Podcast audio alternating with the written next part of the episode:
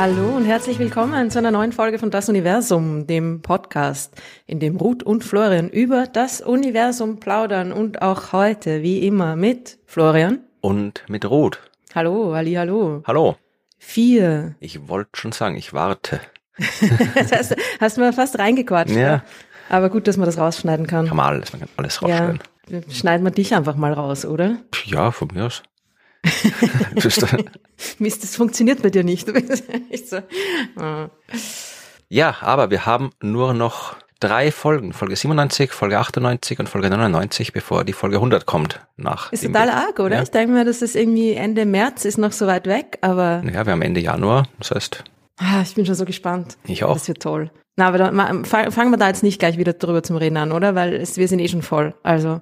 Ja, was es noch gibt, sind Karten für die, äh, den Zusatztermin bei den, äh, der Sternengeschichten-Show-Premiere, wer da noch kommen will, am Karfreitag. Kurze Information aus der Zukunft. Die Karten sind leider schon weg. Für alle drei Vorstellungen gibt es keine Karten mehr. Alles ist ausverkauft. Das freut uns.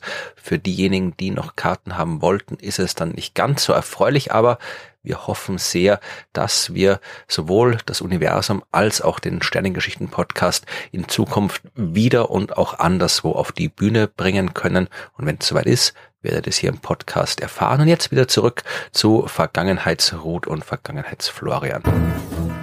Da darf man nicht tanzen, deswegen werde ich nicht tanzen. Ich hatte vorgehabt zu tanzen auf der Bühne. Du weißt ja, was für ein begeisterter Tänzer ich Schade, bin. ja. ich wollte, so wie du damals deine Doktorarbeit getanzt hattest, wollte ich so die Sternengeschichten tanzen. Aber Karfreitag Tanzverbot in Deutschland geht nicht. So was Blödes. Du lügst. Aber was mit Donnerstag? Willst du Donnerstag tanzen?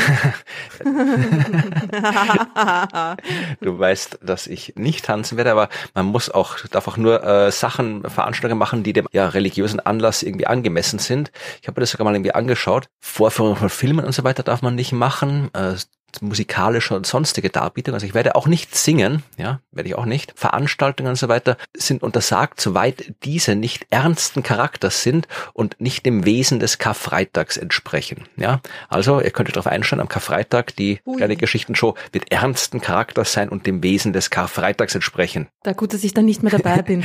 Nein, wird sie natürlich nicht, aber ich werde trotzdem jetzt, ich will keine, keine Gotteslästerung-Show, das wird es auch nicht, also da muss ich auch keiner Sorgen machen. Ich, es geht sogar um die Schöpfung, ja, das ist doch dem Anlass angemessen, oder? Muss man das so nennen, die Schöpfung? Nein, wirklich um die Schöpfung. Also kann ich mal ein bisschen spoilern, ja. Also äh, es gibt ja viele Sternengeschichten und ganz viele Sternengeschichten sind die Geschichten, die sich Menschen erzählt haben, äh, die sich äh, aus welchen Gründen immer Gedanken darüber gemacht haben, wie alles entstanden ist. Ja, schaut euch mhm. an den Himmel. Der Himmel ist voll mit, mit Mythen, mit religiösen Mythen und nicht nur voll unseren. Mit Sternen haben wir das doch sagst. Ja. Und unsere, nicht nur unsere religiösen Mythen, sondern die Mythen aller Kulturen. Und natürlich haben sich alle Kulturen auch Gedanken darüber gemacht, wie diese ganzen Sterne in den Himmel gekommen sind, wo das ganze Universum überhaupt herkommt. Und das sind auch Sternengeschichten und da werde ich auch ein bisschen was davon erzählen. So, was sich die Leute gedacht haben, bevor sie die Wissenschaft hatten, wo das ganze Zeug herkommt. Göttin Milch über den Himmel. Zum Beispiel, das ist ein mhm. Schöpfungsmythos, aber es gibt ja ganz viele andere. Mhm. Ja, ja, das stimmt. Na, das ist eigentlich eh spannend, ja. Und vor allem, weil so gut wie alle wesentlich äh, cooler sind als, als unserer.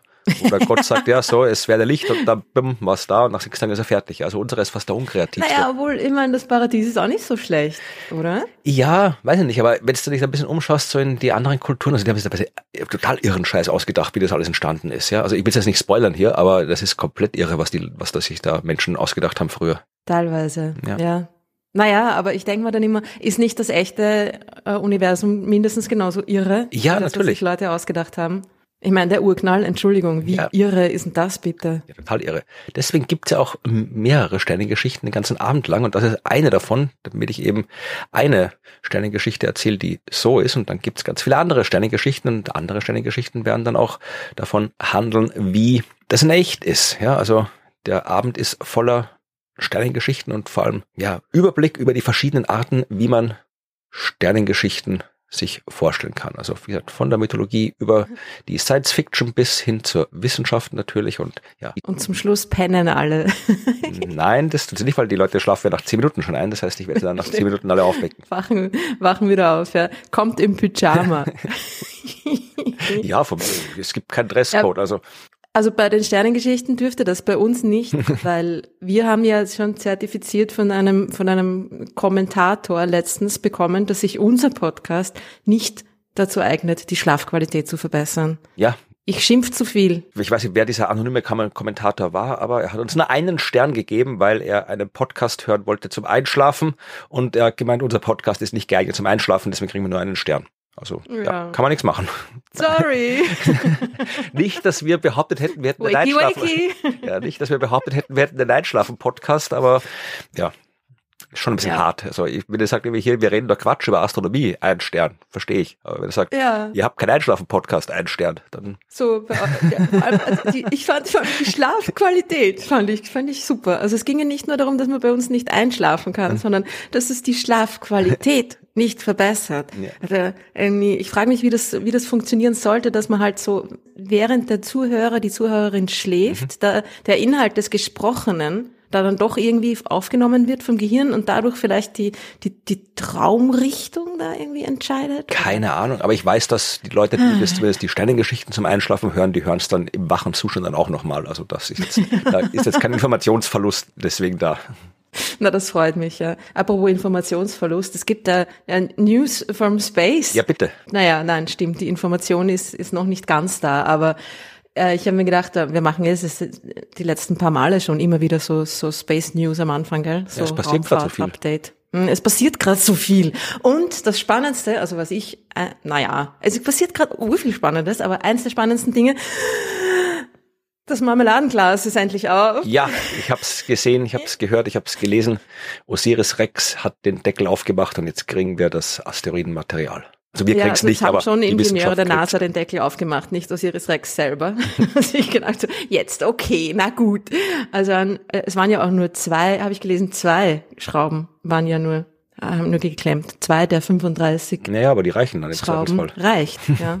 Und sie mussten extra ein Spezialwerkzeug entwickeln, das war drei Monate Arbeit. Ich meine, das musst du auch mal vorstellen, oder? Ich meine, man stellt sich das halt so einfach vor, schraubt man das Ding halt einfach auf. Nein, ne? Das Ding muss ja komplett äh, versiegelt, verriegelt, hermetisch abgeschlossen, damit da nichts dazukommt. Ja, das ist irgendwie eine Zeitkapsel vom, vom frühen Sonnensystem, vier Milliarden Jahre und dann äh, hustet da einer drauf, geht natürlich nicht. Insofern ein, musste halt Spezialwerkzeug hergestellt werden, dass da in diesem abgeriegelten Environment gut arbeiten kann. Es darf einfach, darf auch nicht magnetisch sein und so weiter und so fort. Also ist alles nicht so einfach.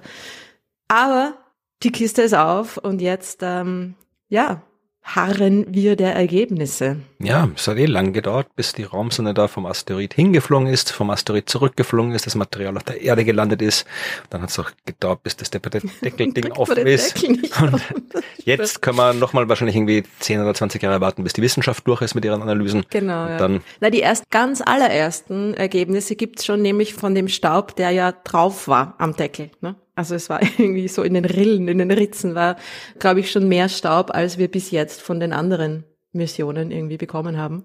Und da wurde äh, Kohlenstoff und Wasser gefunden, tatsächlich. Wer hätte das gedacht? Ja, schauen wir mal, ob dann im Staub, was da noch alles drin ist. Also ich, ich harre gespannt der wissenschaftlichen Analyse. Was gibt's noch? Ähm, so, so semi-gute Nachrichten vom Mond in letzter mhm. Zeit?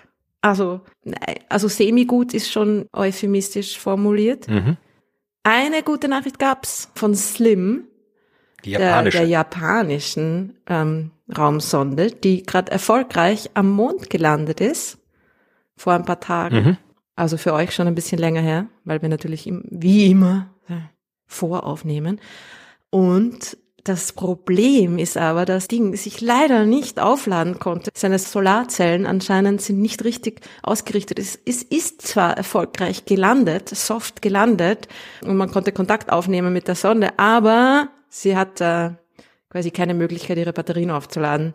Und man weiß auch noch nicht genau warum. Allerdings könnte es sein, dass wenn ihr das hört, doch noch alles gut gegangen ist weil der Mond dreht sich ja auch. Und es kann natürlich sein, dass sie dann quasi ein bisschen zu schräg gelandet ist. Sie ist mhm. ja auch auf einer, auf einer schrägen Oberfläche gelandet, die Slim-Sonde. Das war ja auch das Besondere an der Mission. Diese Punktlandung mit nur 100 Meter Landezone, ja, 100 Meter auf dem ganzen Mond, der dreieinhalbtausend Kilometer Durchmesser hat, kann das Ding auf 100 Meter genau landen. Also das ist richtig gut gegangen. Das war auch die Hauptaufgabe von der Sonde, diese Punktlandung. Warum musste sie dann schräg landen? Naja, weil es eben genau darum geht, dass man landen kann, wo man vorher quasi mit einer breiteren, größeren Landezone, also mit mehr Ungenauigkeit, nicht landen ah, kann, okay. weil es dort halt irgendwie Gerümpel rumliegt. Ja? Also Gerümpel, Geröll.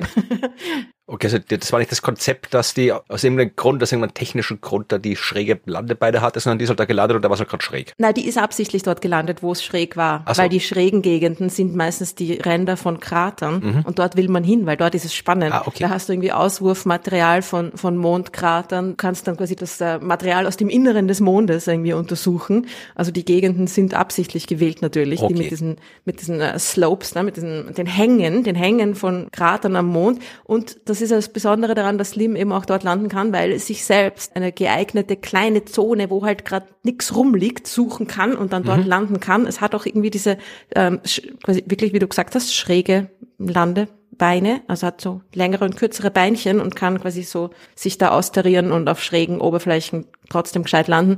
So wie das Haggis. So das was? Das Haggis. Haggis? Haggis kenne ich nur als schottische Spezialität, die man, wenn man dann keinen guten Magen hat, vielleicht eher nicht essen Ja, möchte. ich war einmal in Schottland, die haben mir da erzählt, dass Haggis, das ist so ein, so ein komisches Tier, das auf den Hängen der Highlands lebt und äh, hat unterschiedlich lange Beine, weil es immer am Hang lang läuft. Ich habe gewusst, dass es Quatsch ist, aber man hat es mir erzählt. Okay, ich wollte gerade sagen, die haben dir ein Haggis aufgebunden. Alles klar. Ich weiß auch, dass Haggis kein Tier ist, ja. Also, sondern aus verschiedenen Teilen des Tiers besteht. ja, Ein Schafes. In, Innereien, ja. ja. Schafsinnereien, ja. Gibt's auch in der vegetarischen Variante und das ist richtig gut, muss ich sagen. Aber gut. Es geht nicht ums Haggis, es geht ums Slim. ja. uh, auf jeden Fall. Thing is, das Ding ist gelandet, aber uh, gut gelandet, erfolgreich gelandet, ist super genau dort, wo, wo wir hin wollten. Aber es steht vermutlich schief das ist eine Möglichkeit, warum die, die Solarzellen nicht funktionieren. Und der Mond dreht sich aber, das heißt, es könnte sein, dass sich die Sonde mit dem sich drehenden Mond dann mehr, mehr und mehr und mehr Richtung Sonne auch dreht und äh, die Solarzellen dann doch noch irgendwie ihre Aufgabe erfüllen können. Mhm. Also vielleicht ist das jetzt in den nächsten Tagen schon passiert. Wir nehmen heute am 23. Jänner ja. auf und die nächste Mondnacht, also dann, wenn es quasi für Slim, ja, Nacht wird und es hoffentlich eine gute Schlafqualität hat, äh, ist am, eben am 30. Also genau in einer Woche, genau mhm. an dem Tag, wo ihr das hört, wenn ihr gleich am ersten Tag frisch, äh, fröhlich den Podcast euch anhört. Also sagt Bescheid aus der Zukunft, ob das Leben sich noch aufladen konnte oder nicht. Wir wissen es nicht, ja, wir wissen es nicht. Trotzdem war es ein Erfolg. Ich meine, das ging ja mal ja. darum, dass die landen und bis jetzt hat es eben außer den vier davor, USA, Russland, Indien, China, die vier haben es geschafft, auf dem Mond zu landen und jetzt ist Japan auch dabei. Und das war auch das Hauptziel, wie gesagt. Also es war äh, die Mission eigentlich ein voller Erfolg, weil die Softlandung in dieser sehr genauen Landezone eigentlich das Ziel war. Und das ist geglückt. All die anderen Dinge, die da noch irgendwie Instrumente und so weiter, die noch auf Slim drauf waren, das war quasi alles extra, super extra und so weiter. Und dass das jetzt vielleicht nicht mehr funktioniert, auch okay. So, da muss ich mal schauen, was herzlichen Glückwunsch auf Japanisch heißt, dass wir das auch sagen können. so, herzlichen Glückwunsch auf Japanisch äh, heißt, Moment, Moment, Omedeto. Das klingt gerade überhaupt nicht nach dir. ja, äh, wer Japanisch kann, soll sich bitte melden, aber so wurde es mir gerade äh, vorgesprochen von irgendeiner japanischen KI. Omedeto. Genau, das wünschen wir der japanischen Raumfahrtagentur und Gibt's noch gute Nachrichten? Und weiter geht's. Ja, etwas anderes, was wahrscheinlich auch schon möglicherweise, ja, ziemlich wahrscheinlich auch schon passiert ist in der Zwischenzeit, während wir aufnehmen und während ihr diesen Podcast hört. Genauer gesagt, ab Ab 26. Jänner mhm. gibt es die Möglichkeit, dass jetzt endlich mehr Österreicher, die Franz heißen, im Weltraum waren als Österreicherinnen. Ja, das ist leider so. Also auch Deutsche, weibliche Deutsche. Deutsche, wie sagt man da? Deutschinnen? Nein. Der Deutsche, die Deutsche. Also Deutsche Frauen? Mehr deutsche Frauen, Dankeschön. äh, for that matter, weil Deutsche war ja auch noch keine im Weltraum. Insofern, genau, gibt's jetzt da zwei Astronauten, obwohl. Also der erste Österreicher im All war Franz Fieberg und der war zweifelsohne Astronaut. Der ist zur Raumstation ja. Mir geflogen. War, ja, da war er auch nicht, weil er war eigentlich ein Kosmonaut. Ja, das ist ja wurscht, der war ein Astronaut.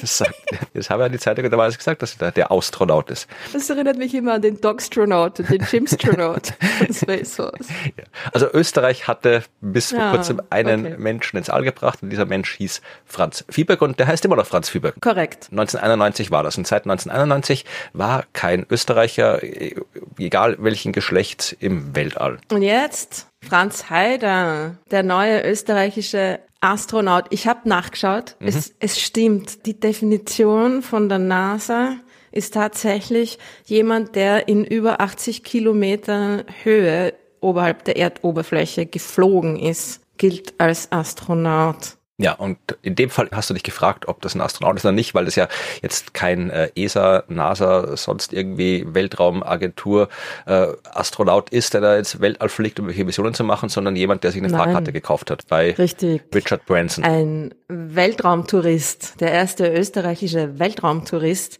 der mit Virgin Galactic in den Weltraum geflogen ist. Virgin Galactic, irgendwie der Name, oder? Ich meine, wissen die, wo sie hinfliegen? Oder? naja, wie auch immer. Hm. Ist ein bisschen, ein bisschen ähm, übers Ziel hinausgeschossen in die Galaxis. Nein, sie fliegen mit einem Flugzeug, das an einem anderen Flugzeug quasi angedockt ist, äh, zuerst mal hinauf auf ungefähr 15 Kilometer Höhe und dann löst sich das kleine Flugzeug, das sieht ein bisschen aus wie so ein Privatjet irgendwie, ja? also ja, löst sich von dem größeren und düst hinauf in eine Höhe von ungefähr 83 Kilometer, also so fast in den Weltraum. Und dann haben sie irgendwie ein paar Minuten Schwerelosigkeit und macht so einen kleinen Bogen quasi in die obere Atmosphäre und ähm, dann landen sie wieder. Und das ist jetzt schon der sechste Flug von Virgin Galactic, von der, unserem sympathischen Weltraummilliardär Richard Branson. 17 Jahre hat er gewartet. Ja, kommt aus Niederösterreich, der erste Niederösterreicher im Weltall. ja. Woher ist Franz Fieberg? Aus Wien. Ah, tatsächlich. Ja. Okay. Ah. Naja. Ich habe mal geschaut, äh, das kostet 200.000 Dollar. Das ist es. Damals. Ne? Ja, jetzt kostet es, glaube ich, mehr. Jetzt kostet es 450.000, 400 Jetzt kostet es mehr als das Doppelte ja. mittlerweile, ja. Ja, also ich, ich habe dich zwar gern, aber ich glaube, das wirst du nicht zu Weihnachten zum Geburtstag kriegen. Damals, wie er sein Ticket gekauft hat, er war einer der ersten, die sein Ticket gekauft haben, wie halt äh, Virgin Galactic, wie Richard Branson angekündigt hat, dass es diese Möglichkeit gibt und es aber noch gar nicht klar war, ob das auch alles funktioniert und so weiter. Und hat sich gedacht, dass wir da halt vielleicht noch ein paar Jahre warten müssen. Insgesamt 17 Jahre sind es geworden, hat aber ja den Vorteil, dass er nur die Hälfte gezahlt hat, quasi von dem, was es jetzt kosten würde. 400.000 Euro, Dollar, Dollar, gar nicht so viel. Ich meine, es ist irgendwie nur ein bisschen mehr als ein Ticket von Manchester nach London zur Stoßzeit ja. auf einem Virgin Train. Ich hoffe auch, dass ihre Toiletten besser irgendwie entlüftet sind als in ihren Zügen. Schon schon interessant, ne? Weiß ich, würdest du, wenn du jetzt so ein Ticket geschenkt bekommen würdest, wie gesagt, ich schenke dir keins, ja, du hast keine Hoffnung gemacht, aber würdest du eins geschenkt bekommen, würdest du da mitfliegen oder wäre das zu blöd? Ich glaube, das würde ich, ich glaube, ich, boah, ich glaube, ich müsste es äh, wirklich ähm, schweren Herzens ablehnen. Mhm, ehrlich. Weil ich glaube nicht, dass ich mich danach noch gut in den Spiegel schauen könnte. Ich weiß nicht. Es ist, es ist eine schwierige Frage. Wahrscheinlich, wenn es dann, wenn es soweit wäre, würde ich wahrscheinlich sagen, fuck it. ich fliege einfach. Aber, boah. Naja. Es sind nicht die einzigen privaten Space News, die es gibt. Es gibt im Moment ja jede Menge private Raumfahrt. Und es ist auch gerade, auch letzte Woche, die mittlerweile dritte private Crew zur ISS geflogen. Okay, was macht die private Crew auf der ISS? Und wie ist die hingeflogen? Genau das ist eigentlich die Frage, oder? Das ist die Frage, die sich mir stellt. Was macht eine private Crew auf der ISS? Den Leuten auf die Nerven gehen da oben. Warum? Wer sind diese Leute? Was berechtigt sie dazu, da hochzufliegen? Sind da Leute, die sich auskennen, auch dort oben oder sind jetzt nur die? Nein, nein, es sind Leute, die sich auskennen. Also, No offense, ja. Das sind natürlich Leute, die auch eine Ausbildung durchlaufen haben. Nicht so wie bei den Weltraumtouristen, die sich halt in dieses Flugzeug setzen und da von zwei Piloten hochgeflogen werden und dann halt irgendwie drei Minuten schwerelos sind. Ja, das, gut, die waren auch in einer Zentrifuge mal drinnen, um zu schauen, ob sie nicht irgendwie sofort einen Herzinfarkt kriegen, wenn sie das machen. Aber ja, Weltraumtouristen haben natürlich keine Ausbildung in dem Sinn. Die privaten Astronauten, die zur ISS geflogen sind, haben schon noch eine Ausbildung genossen. Und ja, sie bleiben zwei Wochen. Also es ist irgendwie so, dass sie da jetzt auch irgendwie Experimente durchführen, tralalala. Aber zusätzlich eben zu den Astronauten, ich glaube, sind sieben, die jetzt gerade oben sind, die, die quasi die normale Missionsdauer von einem halben Jahr dort absolvieren. Mhm. Die Berufsastronauten sind. Zusätzlich gibt's jetzt diese private Crew vom Weltraumunternehmen Axiom Space, die da hinauffliegen. Ja. Die NASA sagt, es ist dann der, der Weg zur thriving commercial economy in space. Ja. Also das ist irgendwie, natürlich gibt es eine Art Benefit for all, die daraus entsteht, dass das quasi gewöhnlicher wird und einfach nicht mehr so vielleicht auch exklusiv ist, aber auf der anderen Seite, was soll denn das heißen? Was heißt da, es ist nicht exklusiv? Ich meine, es ist total mega exklusiv, oder? Ja, solange ich mit Klimaticket da nicht hin kann, ist es sehr exklusiv. Also gerade mit dem Klimaticket, ja. Es ist ja auch so, dass gerade was die ISS angeht, die NASA sich jetzt total auf die private Commercial Raumfahrt verlässt, auch mit, mit den Nachfolger, beziehungsweise, wie soll man es nennen? Zwischennutzungsraumstationen die jetzt dann nach der ISS kommen werden. Mhm. Es gibt ja keinen Nachfolger noch für die ISS. Okay. Es gibt nur ein paar Projekte, die quasi die Zeit zwischen dem Ende der ISS und der möglicherweise dann irgendwann stattfindenden neuen Raumstation da füllen sollen. Ja? Und da gibt's gibt's verschiedene sogar. Ich habe das auch nicht gewusst, dass es da so viele Optionen auch gibt. Sind halt alle unsere Lieblingsweltraummilliardäre irgendwie dabei. Die eine, das äh, heißt Star Lab. Das ist ein, quasi eine fertige, ein Modul Edelstahl Raumstation. Jetzt nicht raus, der Weltall oder was? Weltraumspüle. also es ist äh, halt ein Fertigmodul, in dem all die Experimente, all das, all das Material, das gebraucht wird und so weiter, also fertig vorinstalliert sind. Das wird draufgeschickt und dann kann es die NASA und jetzt neu auch die ESA nutzen, weil nämlich Airbus da auch eingestiegen ist in dieses Projekt und äh, es ist eine Kollaboration von verschiedenen Firmen. Voyager Space heißt die, eine Firma auch von so einem äh, Space Investor, Immobilien, Tycoon, ich weiß nicht was, gegründet. Ja. Und die bauen dieses Star Lab. Ja. Und das wird dann der NASA und der ESA zur Nutzung zur Verfügung gestellt. Das andere ist die Axiom Space Station, made by Axiom Space, also genau die Firma, die jetzt auch die privaten Crews zur ISS schickt. Die wird auch an die, an die ISS schon andocken, also die wird in Modulen gebaut, die quasi an die bestehende Raumstation schon angedockt werden und dann, wenn die ISS dann äh, in der Atmosphäre verglühen soll, werden die natürlich wieder abgekoppelt und bleiben im Weltraum. Also kann man nicht die ISS noch verwenden? Ich meine, ist die naja, das Ding ist jetzt äh, 25 Jahre alt, ne? Ja, aber ich meine. Ja, nicht alle Teile der ISS sind so alt, aber ich glaube, es ist halt auch wieder natürlich eine Frage des Geldes, eine Frage des Reparierens und des Aufrechterhaltens der ISS. Und die NASA konzentriert sich halt jetzt auf den Mond. Und die NASA konzentriert sich auf das neue Gateway, die neue Raumstation, die im Mondorbit gebaut wird. Und das ist halt dann äh, vom Budget her wahrscheinlich eine Entweder-oder-Geschichte. Und um das Near Earth Orbit, da müssen sich jetzt die privaten Raumfahrtunternehmen kümmern. Ich habe mir die, die Webseite angeschaut von Axiom Space. Ich finde, ich meine, don't get me wrong, das hat natürlich schon seinen Platz, ja. Und das ausgelagert wird an private Unternehmen, dass gewisse Komponenten und Teile von privaten Unternehmen gebaut werden, das war schon immer so und das ist natürlich auch vollkommen in Ordnung. So funktioniert die Welt, ja. Aber auf der, auf der Axiom Space Webseite das Motto, where do you go if you can go anywhere? Ich meine, man möchte dann schon ein bisschen eine reinhauen, oder? Weil where, where does humanity go? Das ist irgendwie, wenn wenn diese ganzen lustigen Immobilieninvestoren oder überhaupt, ich meine, wenn ich allein schon das Wort Investor höre, stellt es mir ein bisschen die Nackenhaare auf, weil wo hat der das Geld her? Und das sind meistens nur Männer, ja? insofern ist, braucht man gar nicht gendern. Ja? Wo ist das Geld her? Wie, wie ist dieses, dieses, dieser Reichtum, dieses Investoren-Geldpaket entstanden? Wie ist es dazu gekommen, dass Menschen über Geld verfügen, um sich ihr eigenes privates Raumfahrtvergnügen zu leisten? Harte Arbeit, Ruth. ja, genau. Durch harte Arbeit. Wir haben uns erarbeitet, wir verdienen das. Es ist unsere Leistung, die uns so weit gebracht hat. Das ist natürlich ja absoluter Schwachsinn. Es ist ein Versagen der Gesellschaft, dass wir dieses Geld nicht zur Verfügung haben. Ja, eh. Ja. Und die, die jetzt abschalten, weil sie sich denken, dieser Podcast ist doch über Astronomie. bye bye. Naja, nein. Wenn diese Leute ordentlich Steuer zahlen würden, dann ähm, hätte ja vielleicht die NASA oder die ESA das Geld, um diese Projekte weiterhin auch äh, zu betreiben. Ja, wahrscheinlich. Eine Raumstation gibt's übrigens noch, die habe ich fast vergessen. Unser Special Friend Jeff Bezos hat natürlich auch eine Raumfahrtfirma, Blue Origin baut auch eine Raumstation. Orbital Reef heißt die. Das Riff im Weltraum, nachdem äh, Jeff mit seinem CO2-Fußabdruck da beinahe eigenhändig die Riffe auf der Erde zerstört hat. Seine Superjacht, die neue Superjacht, die verursacht da ungefähr 7000 Tonnen CO2 pro Jahr. Das ist ungefähr 500 mal so viel wie der durchschnittliche US-Amerikaner. Ja, es ist viel. Ja. Ja, na, mal schauen wir, vielleicht, vielleicht, ja, ich weiß nicht, ich wollte gerade was Positives sagen, aber mir ist nichts eingefallen. ja, erzähl uns was Positives. Ich erzähle euch was Positives. Eine Einleitungsgeschichte habe ich noch über hm? positive dunkle Machenschaften.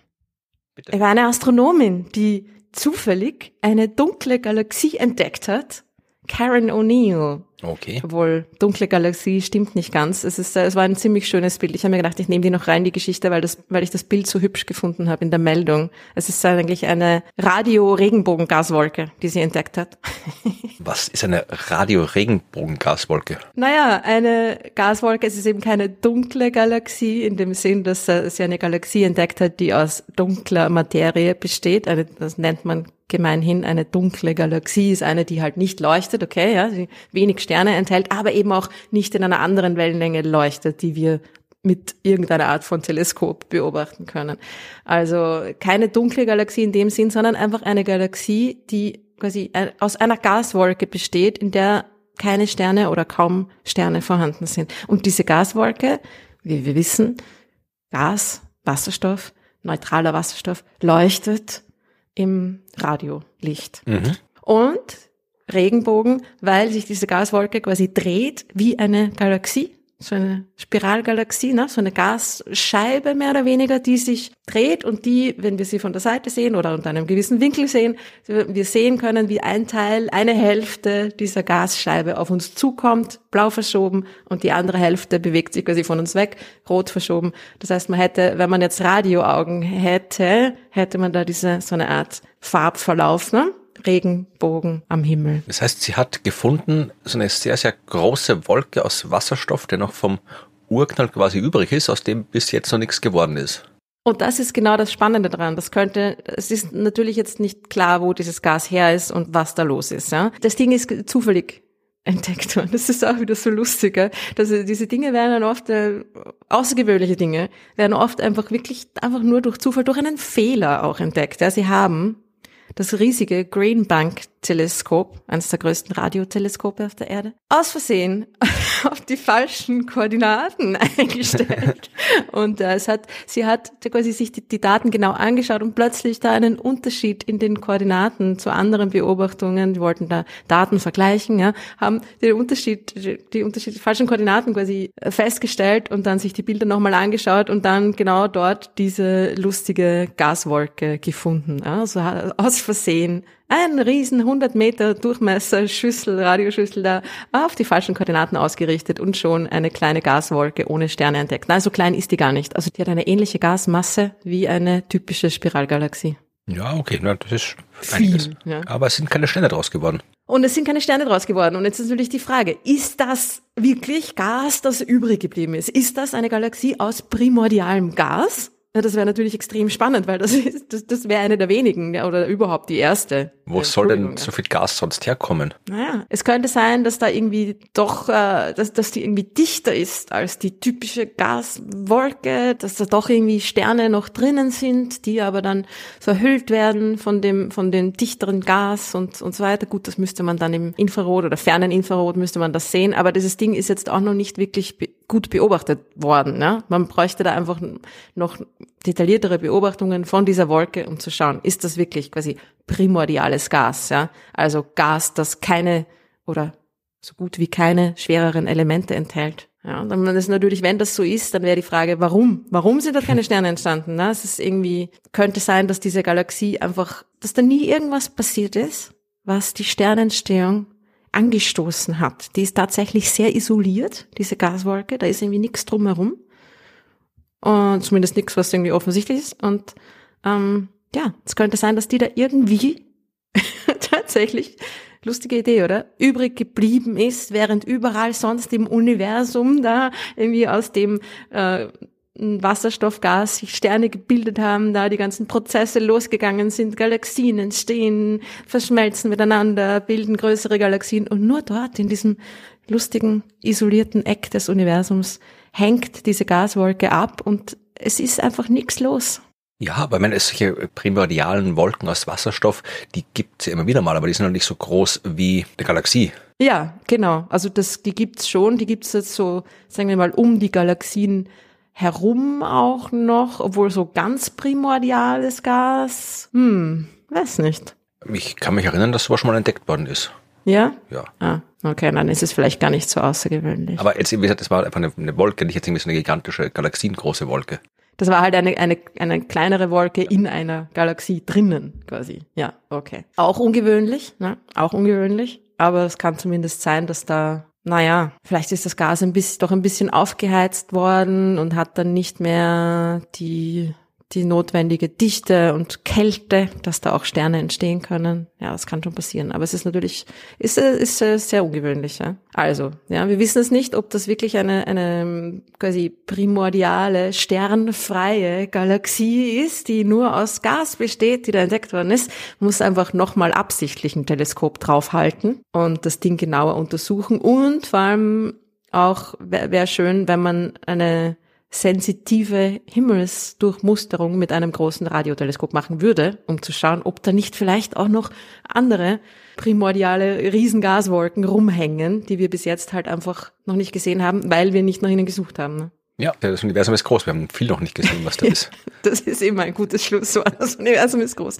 Spannend auch, dass die, es ist jetzt kein publiziertes Paper, sondern das ist eine vorgestellt eine Arbeit vorgestellt worden ist auf dem AAS, AAS Meeting, dem Treffen, dem jährlichen Treffen der amerikanischen astronomischen Gesellschaft.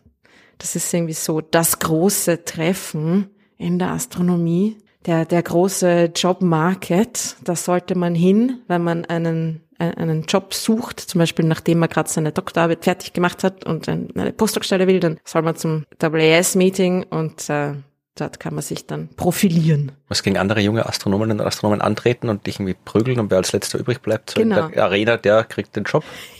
so in die Richtung. Ja. Es ist halt, also die Arena besteht natürlich aus einer Bühne und einem Beamer, wo man seine aufregende PowerPoint-Präsentation wieder vorzeigen kann. Also es ist schon eher so natürlich, dass bei diesem, bei diesen Meetings da quasi extra aufregende Dinge präsentiert werden oder dass man versucht extra irgendwie das Aufregendste, das Beste, was man hat, zu präsentieren, damit man auch irgendwie unter all den Leuten, die da sind, das ist ein riesen Meeting, ja, dass man da auch irgendwie die Aufmerksamkeit bekommt und natürlich äh, werden da jedes Jahr dann die lustigsten Geschichten präsentiert. Und genau dort ist nämlich auch eine andere, sehr interessante Geschichte präsentiert worden. Okay. Und das ist unsere eigentliche Hauptgeschichte heute. Das hast du sicher gelesen.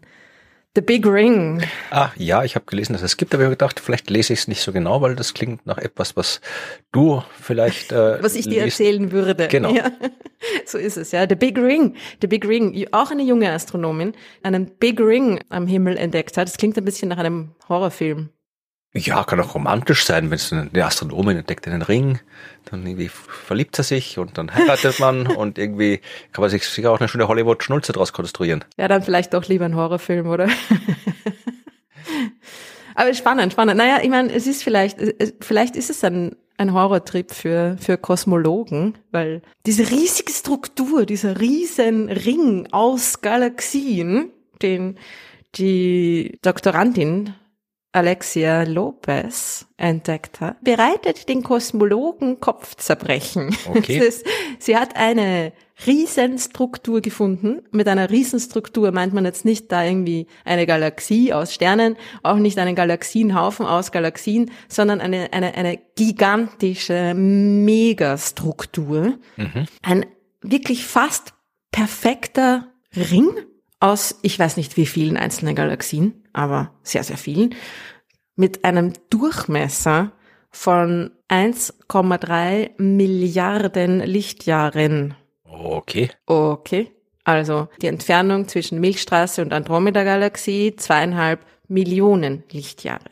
Der Durchmesser von diesem riesigen Galaxien äh, Mega-Ring 1,3 Milliarden Lichtjahre. Ja, das ist viel größer. Viel größer. Ich meine, das ist schon ein bedeutender Prozentsatz des Durchmessers des Universums, des Beobachtbaren zumindest. Ja? Also das ist wirklich, das ist ein Ding. Noch dazu liegt diese Struktur in einer ziemlich großen Entfernung von uns, nämlich neun Milliarden Lichtjahre. Also das Licht hat neun Milliarden Jahre bis zu uns gebraucht. Das heißt, es ist eigentlich noch im recht frühen Universum, im recht jungen Universum. Da war das Universum irgendwie viereinhalb Milliarden Jahre alt zum Zeitpunkt der Beobachtung, ja, so wie das Licht, das wir jetzt beobachtet haben, ausgesandt wurde von diesen Galaxien. Da war das Universum viereinhalb Milliarden Jahre alt, jung, also ein Kind mehr oder weniger. So ein Teenager vielleicht gerade, ja. Ich habe Fragen dazu. Mhm, das freut mich. Dann brauche ich nicht mehr reden. Sag endlich. Nein, aber wenn du hast noch nicht erzählt, also wenn das jetzt hier so eine gigantische Struktur ist und so weiter, äh, warum hat die bis jetzt noch keiner gesehen? Wir haben doch schon so ganze Durchmusterungen von Galaxien und Galaxienhaufen und alles. Also warum ist uns sowas noch nicht aufgefallen bis jetzt? Und was genau ist das Problem für die Kosmologie? Okay, na, zwei sehr gute Fragen. Danke, Florian. Die Galaxien hat man vorher noch nicht gesehen weil das nicht wirklich Galaxien sind, die man jetzt in einer normalen Galaxiendurchmusterung sehen würde. Es sind schon ganz normale Galaxien vermutlich, aber die Methode, mit der Alexia Lopez diesen Riesenring entdeckt hat, ist auch eine ganz besondere. Die Methode ist nämlich die, man nimmt Quasare extrem weit entfernte Quasare. Ja? Mhm. Super helle Dinger, das sind aktive Galaxien, die gerade ein, ein super massereiches schwarzes Loch sich gerade entwickelt, extreme Mengen an Material verschluckt im frühen Universum, wo es noch ganz viel Gas und Zeug gab. Ja? Das, das Universum war noch kleiner, dichter, daher konnten diese Quasare voll sich austoben, das ganze Material verschlucken und, und extrem hell quer durchs Universum hinaus da ähm, leuchten. Und dieses Licht, dieser Quasare, wie es da durchs Universum hinaus leuchtet, bewegt sich natürlich durch jede Menge Zeug durch auf ja. dem Weg zu uns. Das heißt, man kann diese Quasare, diese weit entfernten, superhellen Lichtquellen, da wirklich so quasi als Hintergrundlampen verwenden, um die Galaxien, die dazwischen liegen, sichtbar zu machen. Okay, ja, kann ich mir vorstellen. Man hat quasi die Galaxien durchleuchtet mit dem Licht der Quasare und hat diese Galaxien nicht jetzt als gal kleine Galaxiechen am Himmel beobachtet, sondern man hat nur ihre Signatur im Licht der Quasare gesehen. Und was meint man mit Signatur? Man hat im Licht der Quasare extra Linien, extra Absorptionslinien gemessen. Da fehlt ein bisschen was. Man hat das Licht der Quasare zerlegt in den verschiedenen Farben, ein Spektrum gemacht und in diesem Spektrum sieht man diese Absorptionslinien. Da fehlt Licht in einer ganz bestimmten Wellenlänge. Und zwar, das ist das Licht von Magnesium, das da fehlt. Das ist eine Magnesium 2, das ist eine, eine Doppelabsorptionslinie Okay. Was natürlich sehr gut ist, wenn du zwei hast. Das ist ein Doublett, so ein Paar, ja, eine, eine Doppellinie einfach. Das heißt, du hast zwei, du hast zwei so Zacken in deinem Spektrum, ziemlich nah aneinander dran. Das macht die Identifikation leichter. Und die gehört nicht zu dem Quasar. Also Magnesium ist jetzt nicht, dass da jetzt irgendwie irgendeinem Grund gigantische Magnesiumwolken rumhängen, sondern Magnesium erkennt man einfach recht gut. Genau. Das ist dieses Sublett, was quasi leicht zu beobachten ist, was leicht zu identifizieren ist. Magnesium ist auch ein Element, das es da überall da draußen gibt. Das hängt da einfach quasi so ab im Medium, im interstellaren, zirkum, galaktischen Medium. Also auch das, das Gas, das quasi da in den Galaxien drinnen ist, um die Galaxien herum ist, da ist, da ist dieses Magnesium drinnen und das absorbiert das Licht der Hintergrundquasare, mhm. ja, und zwar an dieser ganz bestimmten Wellenlänge, die nicht zum Quasar dazugehört. Und ich weiß, dass sie nicht zum Quasar dazugehört, weil sie eben bei einer anderen Wellenlänge ist als all die Absorptions- und Emissionslinien im Licht des Quasars. Ja, die Rotverschiebung ist unterschiedlich. Also die dazwischenliegenden Galaxien können ziemlich leicht da identifiziert werden, weil da einfach ein bisschen, da ein bisschen Magnesium da ist, das das Licht absorbiert, aber eben woanders, als es wäre, wenn es zu dem Quasar gehören würde. Dann wäre es noch bei einer ganz anderen Wellenlänge. Mhm. Okay. Die Rotverschiebung. Man sieht den Quasar, weil er so hell ist und im Licht vom Quasar sieht man Spuren davon, dass zwischen uns und dem Quasar was sein muss. Zeug ist. Genau. genau. Ja. Und das ist äh, extrem cool, weil diese, und das hat sie, das haben sie gemacht, diese Studie haben sie gemacht mit Sloan Digital Sky Survey Daten, SDSS. das ist schon länger her, dass das beobachtet worden ist. Das sind Archivdaten. Ist das 90er? Oder Nuller Jahre oder sogar 90er. Ich weiß es nicht, ich habe das nur gerade so aus dem Gefühl. Dinge, die eine Astronomin wissen müsste, gell? Naja, alles kann man auch nicht wissen. naja, auf jeden Fall ist das schon, also das sind alte Daten. Das ist nicht James Webb oder irgendwas, ja. Das ist äh, nicht einmal Hubble, das ist, äh, also es geht da eben auch nicht um die hohe Auflösung und Sensitivität, um diese einzelnen Galaxien zu beobachten, sondern einfach nur, weil dieses, das Licht von dem Quasar so hell ist, da ist so viel Licht da, dass auch eine kleine Menge an Absorption, eine kleine Menge an, an Magnesium, das da dazwischen liegt, da sichtbar ist, ja. Da kann quasi genug Licht fehlen, weil da so viel Licht vom Quasar durchgepumpt wird. Es ist, ich finde das schon cool, dass man einfach in alten Daten, Archivdaten, einfach äh, extrem coole neue Sachen auch beobachten kann oder beobachten, entdecken kann. Ja? Man braucht nicht immer auch äh, einen eigenen Beobachtungsantrag schreiben. Das ist eine Good News für die, für die faulen Astronomen. es ist sehr aufwendig, eigene Beobachtungsdaten zu bekommen. Und die Methode ist natürlich auch extrem cool. Einfach, ich finde von der Natur des Lichts her, also es ist irgendwie so, stell dir vor, du bist eine kleine Galaxie und äh, lebst da friedlich, fröhlich vor dich hin und dann kommt da irgendwie der, der mega Lichtstrahl von, von irgendwo ganz weit hinten und durchleuchtet dich. Und dann wissen wir, weitere neun Milliarden Lichtjahre, neun Milliarden Jahre später, wenn das Licht bei uns ankommt, wissen wir, was in dieser Galaxie da drinnen ist, oder? Ja, du brauchst mir nicht beeindrucken von der Astronomie. Also ich bin, finde ich sehr, sehr super. aber ich finde es immer, ich, ich weiß, dass das so ist, aber es ist, ich finde es einfach so von der Idee her einfach so cool, oder? Dass man kann im Licht schauen, wo das Licht schon überall war. Man kann schauen, wo das Licht durchgeflogen ist. Das ist all die Infos sind im, im Licht da. Man kann quasi das Licht als, als Stalker verwenden, weil eben das Licht auch überall interagiert, ja, weil das Licht mit allem normalen Material interagiert und da einfach alles, was quasi da auf dem Lichtpfad war, einen Einfluss auf dieses Licht auch ausübt. Und, und wir können das Licht schon so genau einfach untersuchen, in seine Einzelteile zerlegen, um diese Infos da rauszuzuzeln. Also so viel zu deiner ersten Frage. Genau, die Frau Lopez hat sich da äh, Archivdaten angeschaut und dann festgestellt, da gibt's Galaxien, die bis jetzt noch keiner gesehen hat, die einen gigantischen Ring bilden. Genau, und die bilden einen Ring und das war natürlich ja schon, glaube ich, auch für sie ein bisschen eine Überraschung. So, what? Wenn du dann zum ersten Mal, na, du, du, du, hast diese Daten, hast Koordinaten, hast Punkte in deiner Tabelle, hast Zahlen in deiner Tabelle und irgendwann plottest du das mal mhm. mit Koordinaten am Himmel und plötzlich ist irgendwie so, what? Da, da ist ein Ring. Verdammt, was ist das? Und dann denkst du natürlich zuerst, ui, irgendwas falsch gemacht, ne? Da ist irgendwas schief gegangen, weil das ist irgendwie, wenn da irgendwie so, wenn, wenn da in deinen Daten, man nimmt an, dass die Verteilung der Galaxien einfach zufällig ist, ja, also vor allem auf so großen Skalen und dass da jetzt ein, eine, eine riesen Megastruktur einfach da so noch dazu quasi fast perfekt kreisförmig da irgendwie heraussticht, das ist schon eine ziemliche Überraschung, ja. An sich wäre das jetzt nicht so unwahrscheinlich, also das wäre, es ist ganz generell, dass Galaxien sich zu, oder Galaxienhaufen dass Galaxienhaufen sich gemeinsam zu noch viel größeren Strukturen organisieren. Das wissen wir ja, Schwerkraft, ja, überall da, dass es diese Filamente gibt, diese recht schmalen, langgezogenen Galaxienstrukturen, die dann wieder, die dann aus einzelnen Galaxienhaufen bestehen, wo jeder auch wieder aus Tausenden von Galaxien besteht. Ja. Das wissen wir. Aber das Ding ist so riesig, dass es es eigentlich nicht geben dürfte. Mhm. Ja, das ist der Punkt. 1,3 Milliarden Lichtjahre Durchmesser. Ja, aber das schreckt mich jetzt noch nicht, aber vielleicht habe ich einfach zu wenig Ahnung.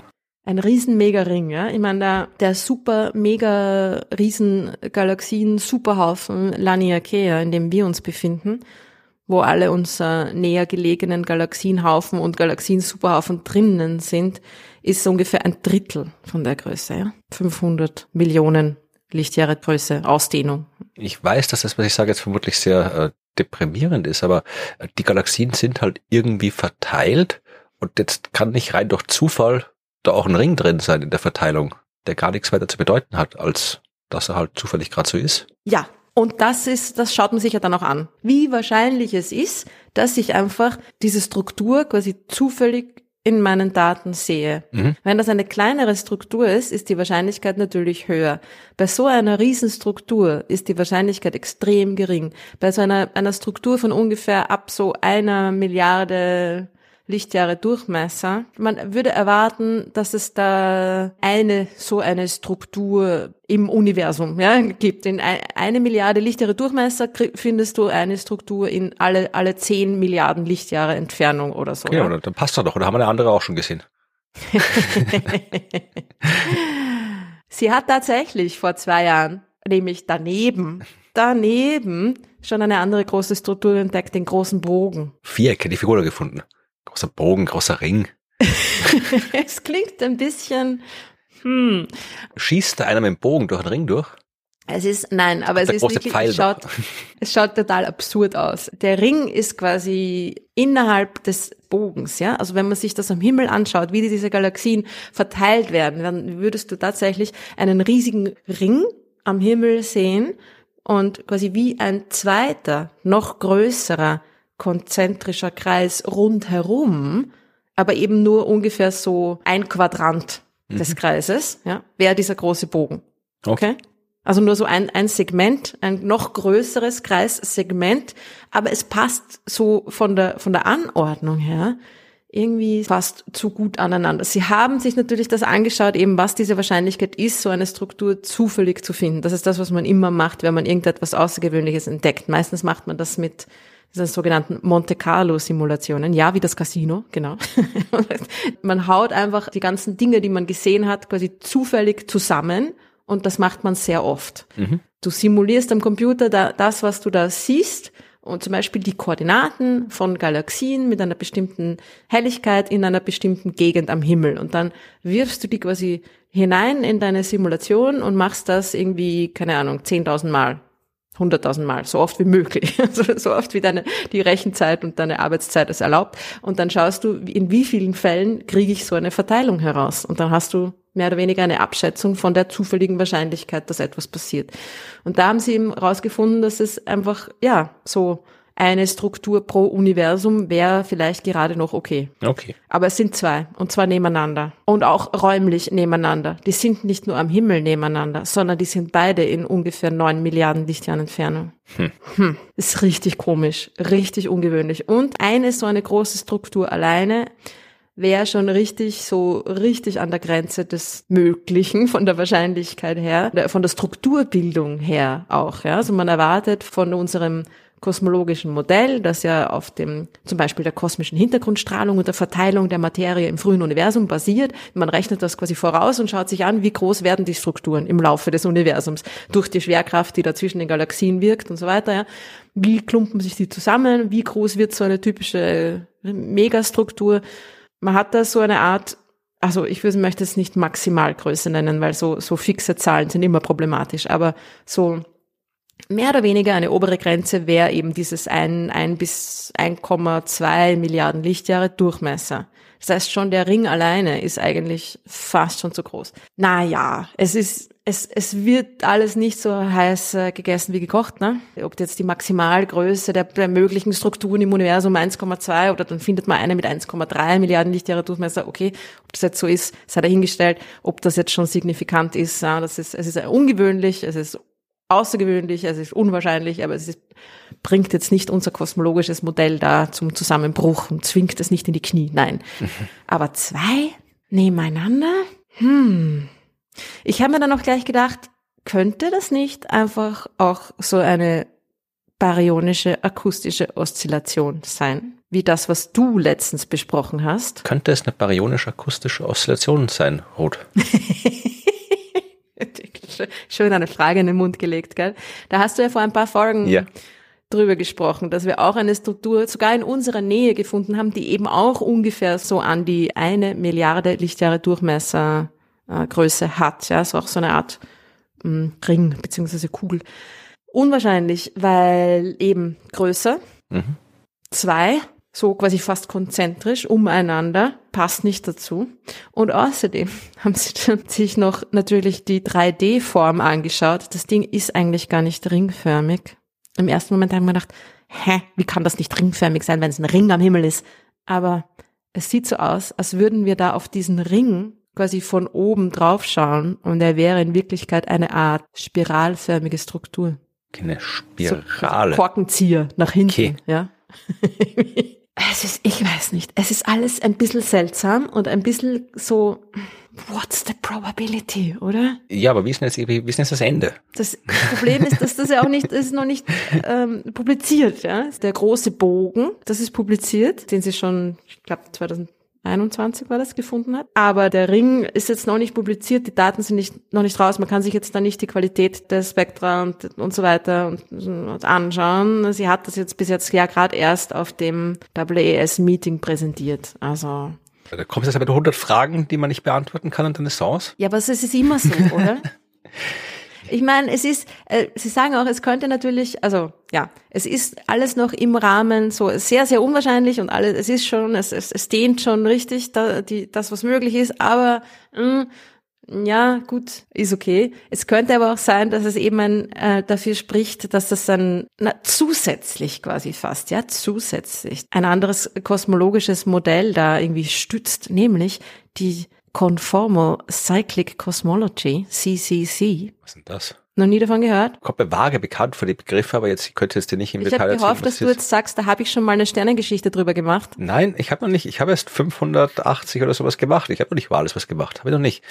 Es ist, es hört sich im ersten Moment nach einer Aha irgendwie Idee an. Also Cyclic Cosmology, das äh, Universum dehnt sich aus, dehnt sich aus, dehnt sich aus und es kommt irgendwie dann zu einem Ende, es fisselt quasi aus und dann kommt es aber zu einem neuen Urknall. Und das ist dieses Modell, diese Idee, die sich äh, Roger Penrose ausgedacht hat. Ja, aber spricht da nicht die dunkle Energie dagegen, dass unser Universum quasi wieder zusammenfällt? Ähm, es fällt nicht zusammen, sondern es wird größer und größer und schneller und schneller und es wird irgendwann einmal quasi so gleichmäßig sein, dass es quasi egal ist, wie groß es ist. Raum und Zeit an sich werden ihre Bedeutung verlieren und der Ausgangspunkt des Universums beim Urknall war ja auch alles gleich. Eigentlich war beim Urknall sowieso schon immer alles dicht. ja, aber eben keine, keine Struktur. Ja, ja, okay, ja. Sondern dichte Suppe. Ah, I don't know. Ehrlich gesagt, ich habe in der Tat den Wikipedia-Artikel zur Conformal Cyclic Cosmology gelesen kenne mich jetzt auch nicht besser aus. Ich habe ihn gerade vor mir und Wer hätte das gedacht? kann dir zustimmen. Wikipedia äh, Universität mich informiert. I don't know. Allerdings, was lustig ist, ist, dass sie tatsächlich diese Art Riesenringe, diese riesen ringartigen Strukturen vorhergesagt haben, dass das das Ding ist, was wir beobachten können sollten, wenn es diese zyklische Kosmologie gibt, wenn es diesen Zyklus von Universum löst sich auf und startet einen, einen neuen Urknall überall, mehr oder weniger gibt, ja, dann sollte man diese Ringe sehen können, vor allem in der kosmischen Hintergrundstrahlung als Overdensities, als dichtere Bereiche, aber eben auch in der Galaxienverteilung dann danach, ja. Mhm. Irgendwie hat es mit der Verschmelzung von supermassereichen schwarzen Löchern in Galaxienzentren zu tun, die ja dann auch irgendwann stattfinden am, am Ende, nachdem alle Sterne verglüht sind, nachdem alles auseinandergefallen ist. Das ist quasi das Letzte, was noch überbleibt, diese supermassereichen schwarzen Löcher, die dann miteinander verschmelzen und diese Verschmelzung produziert dann so eine Art, äh, ja, Ripple, Welle, die nach außen läuft und die wird dann quasi äh, irgendwie eingefroren und reproduziert sich dann im nächsten Universum. Frag mich nicht genau wie. Frag mich auch nicht. Wir könnten den Penrose fragen, der lebt noch, sehe ich gerade. Voll. Ich glaube, das ist ja urlustig. Schreib mir mein E-Mail, lad mir ihn in den Podcast ein. Was machen wir, wenn er Ja sagt? Ja, dann weiß ich, wir müssen einen Podcast einladen. Dann, dann, dann renne ich ja mal irgendwie eine Stunde schreiend durch die Gegend. Jetzt musst dann du machen, dein Englisch ist besser. Bei mir fühlt er sich dann wahrscheinlich gleich verarscht, wenn ich da mit meinem ungeübten Englisch daherkomme. Ja, schreib ihm. Ah.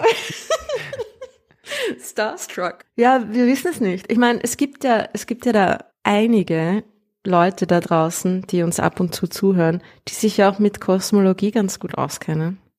Ja. Wenn ihr da irgendwie ein Wissen, eine, eine Meinung, ein Knowledge habt über diese Cyclic Cosmology, sagt Bescheid. Ja. Enlighten us. Wenn Roger Penrose doch nicht Gast in unserem Podcast sein möchte, brauchen wir eure Expertise.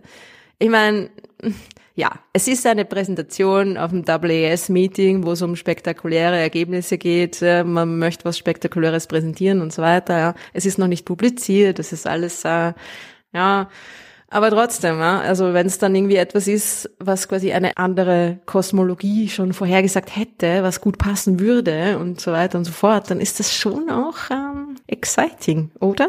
Ja, auf jeden Fall. Mal schauen, was daraus wird. Dass, dass Sachen potenziell aufregend sind in der Astronomie oder der Wissenschaft, kommt ja immer wieder mal vor. Aber am Ende ist dann meistens nur ein kleiner Teil davon wirklich aufregend. So ist halt die Forschung. Wir werden sehen. So ist es leider, ja. Aber es ist, es ist auf jeden Fall ein ziemlich cooles, äh, außergewöhnliches Ding und ich glaube, äh, wir werden dann noch mehr davon hören. Ich freue mich auf das Paper. Vielleicht kann man dann, wenn das Paper rauskommt und da irgendwie noch mehr drinnen steht und die, man sich die Daten noch genauer anschauen kann, vielleicht können wir dann nochmal irgendwie ein einen Einschub machen über den Big Ring. Ich habe ja auch vorhin äh, den Instagram-Account von Alexia Lopez aufgemacht und mhm. da hat sie gerade in ihrem aktuellsten Beitrag bei einem Orchester, wo sie anscheinend spielt, weiß nicht welches Instrument, das sieht man nicht, aber das Orchester hat ihr einen ringförmigen Kuchen mit Sternen drauf geschenkt. das ist süß. Und sie steht vor dem Kuchen und freut sich. You broke cosmology. Thank you very much. ja, spannend.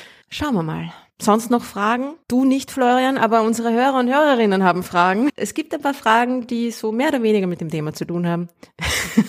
Darfst du alle du beantworten, weil ich kann sie nicht beantworten. Ah, es gibt, ich glaube, eine Frage, die du auch beantworten kannst, auf jeden Fall. Eine Frage von Jonas, mhm.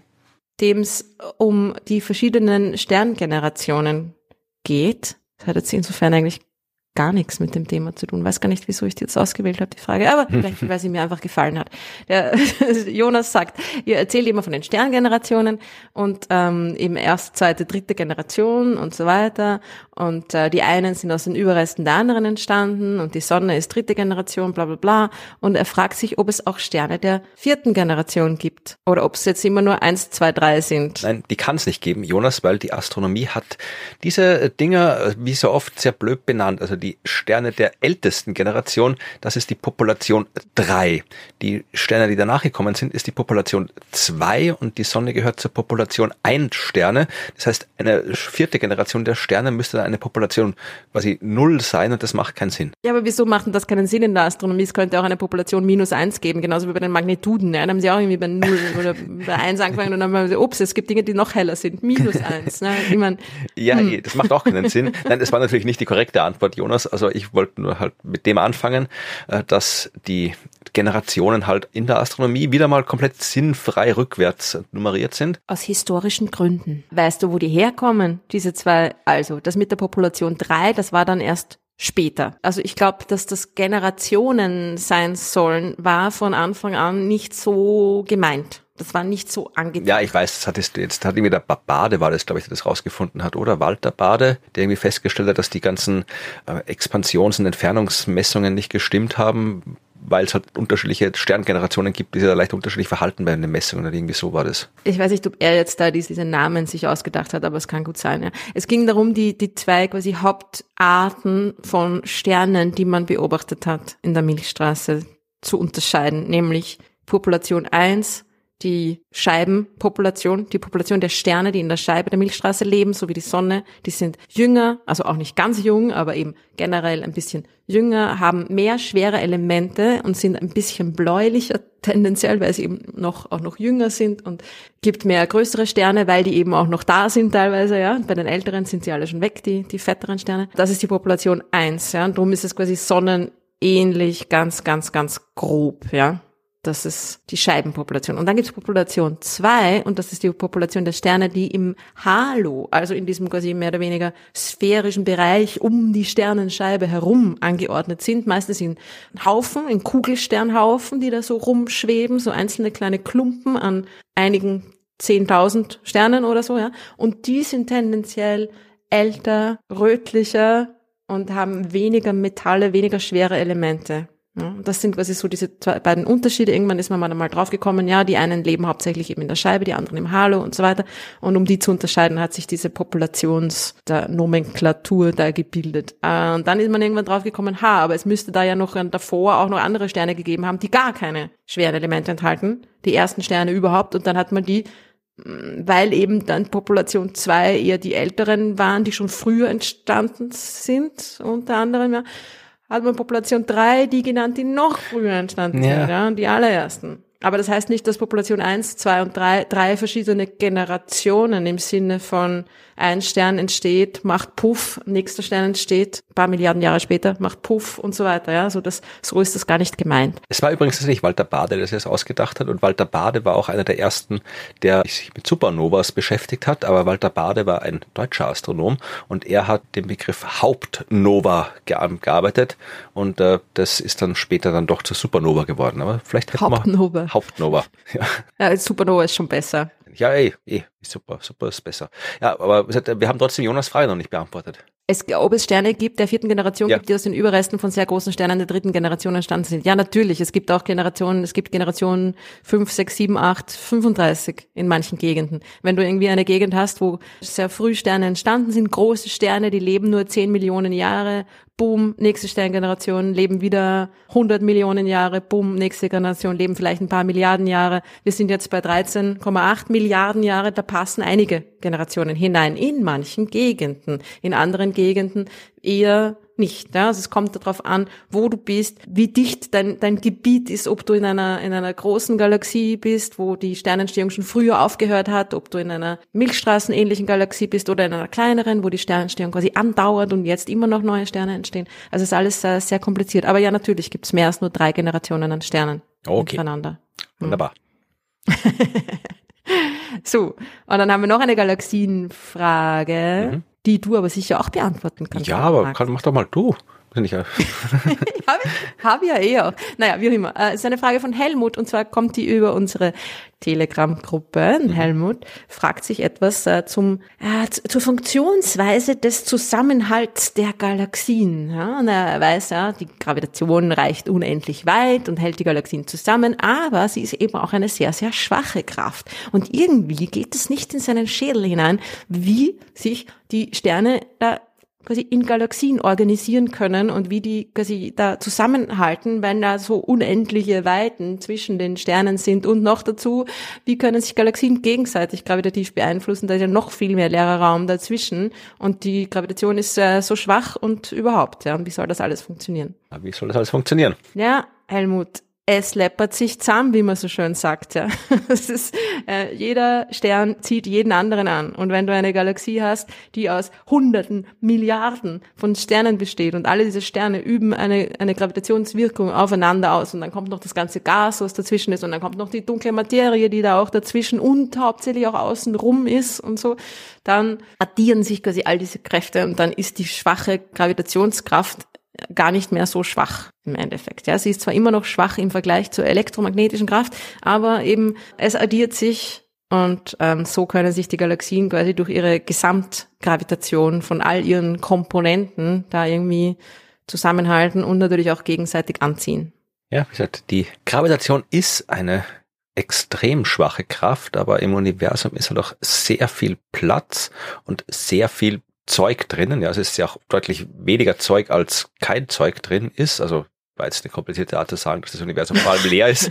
Aber wie gesagt, über große Entfernungen läppert sich das zusammen, wie du gesagt hast. Wenn ich eine große Galaxie habe, dann wird das immer mehr und die Gravitationskraft ist zwar schwach, aber im Vergleich zum Beispiel zur elektromagnetischen Kraft äh, gibt es keine unterschiedlichen Gravitationsladungen die kann sich nur addieren und nicht quasi auch wieder auslöschen. Mhm. Die Gravitationskraft gibt nicht positiv Gibt's und negativ geladene Sachen, ja. sondern es ist halt einfach, wenn du einen Haufen Zeug wohin tust, äh, dann hat der eine gewisse Gravitationskraft. Und wenn du was dazu tust, wird's noch mehr und dann wird's noch mehr und dann wird's noch mehr. Also es, es läppert sich, ja. Das ist die beste Antwort drauf. Na, das freut mich. Man kann sich vielleicht auch noch ein bisschen vorstellen, vor allem bei den Galaxien, also dass sich Galaxien gegenseitig anziehen, ist eigentlich überhaupt nicht überraschend, weil die Abstände zwischen ihnen so klein sind im Vergleich zu ihrer eigenen Größe. Ja, also wenn man sich den Durchmesser einer Galaxie vorstellt, dann ist die nächste andere Galaxie so typischerweise ein paar Galaxiendurchmesser entfernt. Okay? Also vielleicht zehn oder so, ja. Zehn Galaxien Durchmesser entfernt ist schon die nächste. So ist das bei der Andromeda und, und der Milchstraße. Das ist wenig, ja. Da wundert man sich eher, wie sich die Sterne anziehen können, weil da ist ja so viel verdammter Platz dazwischen, zwischen den Sternen. Die Sterne sind so klein im Vergleich zu ihrem Abstand zueinander. Also sind natürlich auch dichter, ja klar. Ne? Aber die Galaxien, wie die sich gegenseitig beeinflussen können, das darf einen nicht wundern, weil die einfach doch im Vergleich zu ihrer eigenen Größe sehr nah aneinander dran sind. Gut, dann wundern wir uns nicht mehr. Wundern wir uns nicht mehr. Ja, Helmut, wundert dich nicht. Nein, never stop wondering. Uwe aus Hamburg hat ja. auch noch eine Frage. Und er schreibt, dass er beim Podcast Fremdgehen mit dem Weltraum Wagner gehört hat. So, so. Na gut, ist erlaubt. Äh, dass der Gaia-Satellit mhm. Sterne beobachten kann, die sich die Milchstraße nach einer Galaxienkollision einverleibt hat. Was? schreibt er.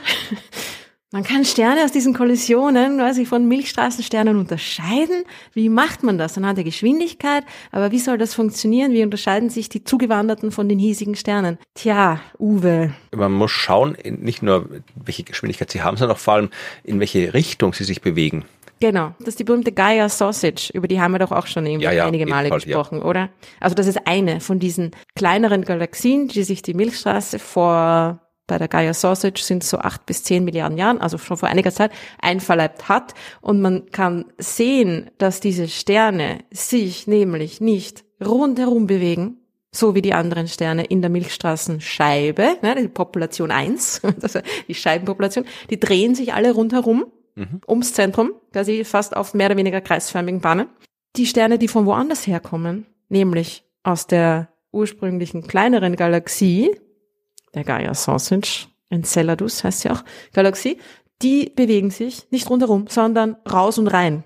Also aufs Zentrum zu und wieder vom Zentrum weg, radial quasi, ja. Also nicht rundherum, sondern raus und rein. Und das schaut einfach ganz anders aus. Und man kann die deutlich unterscheiden, wenn man quasi die verschiedenen Geschwindigkeitsrichtungen gegeneinander plottet. Ja, also du plottest auf der einen Seite die Sterne, die sich rundherum bewegen, und dann plottest du, wie bewegen sie sich quasi radial. Und dann stechen die voll heraus, die Sterne, die sich eben radial raus und rein bewegen.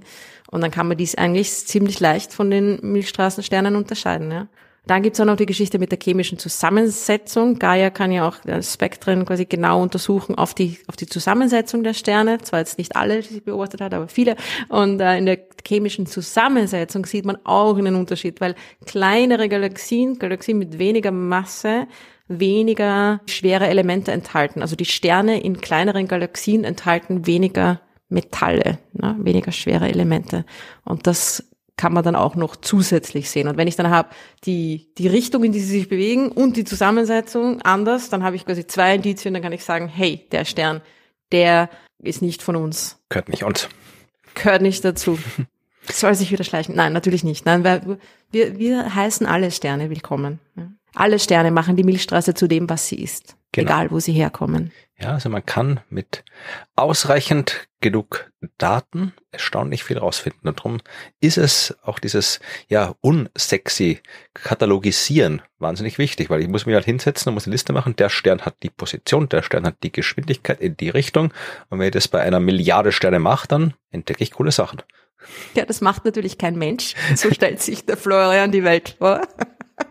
Das macht ein Computer. Ja, eh, aber früher haben das Menschen gemacht. Also früher dieses äh, Sternkataloge schreiben war ja quasi früher im Wesentlichen fast komplett die astronomische Arbeit, dass du Kataloge von Sternen machst. Das war das, was man gemacht hat, weil man noch keine Physik der Sterne machen konnte, weil man halt über das innen drin nichts gewusst hat. Aber heute ist immer noch das Katalogisieren, die Kataloge sind immer noch die Grundlage für alles andere.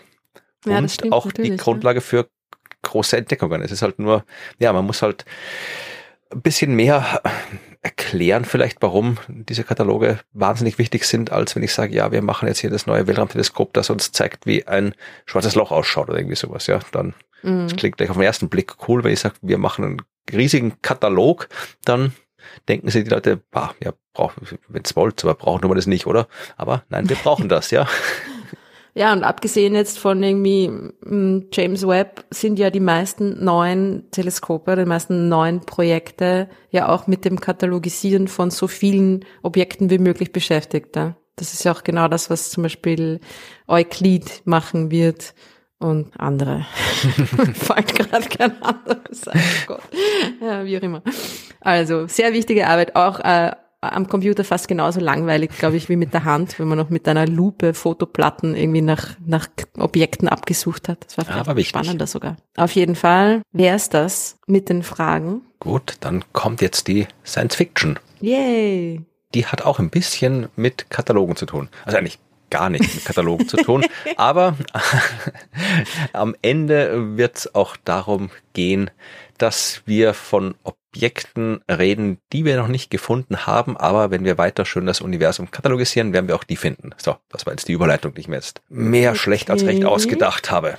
Aber wir hören uns einfach mal an, was Evi in ihrer Rubrik dieses Mal sich angeschaut hat. Machen wir das. Wir sind bei Science Frames mit Evi. Hallo Evi. Hallo Florian. Was gibt's heute zu sehen? Nachdem ich ja letztens einen alten Schinken mitgebracht habe, habe ich mir gedacht, okay, ich muss jetzt wieder mal was Neues bringen. Und die meisten von euch werden den Film wahrscheinlich auch zu Weihnachten gesehen haben oder sich angesehen haben. Er läuft nämlich gerade auf Netflix.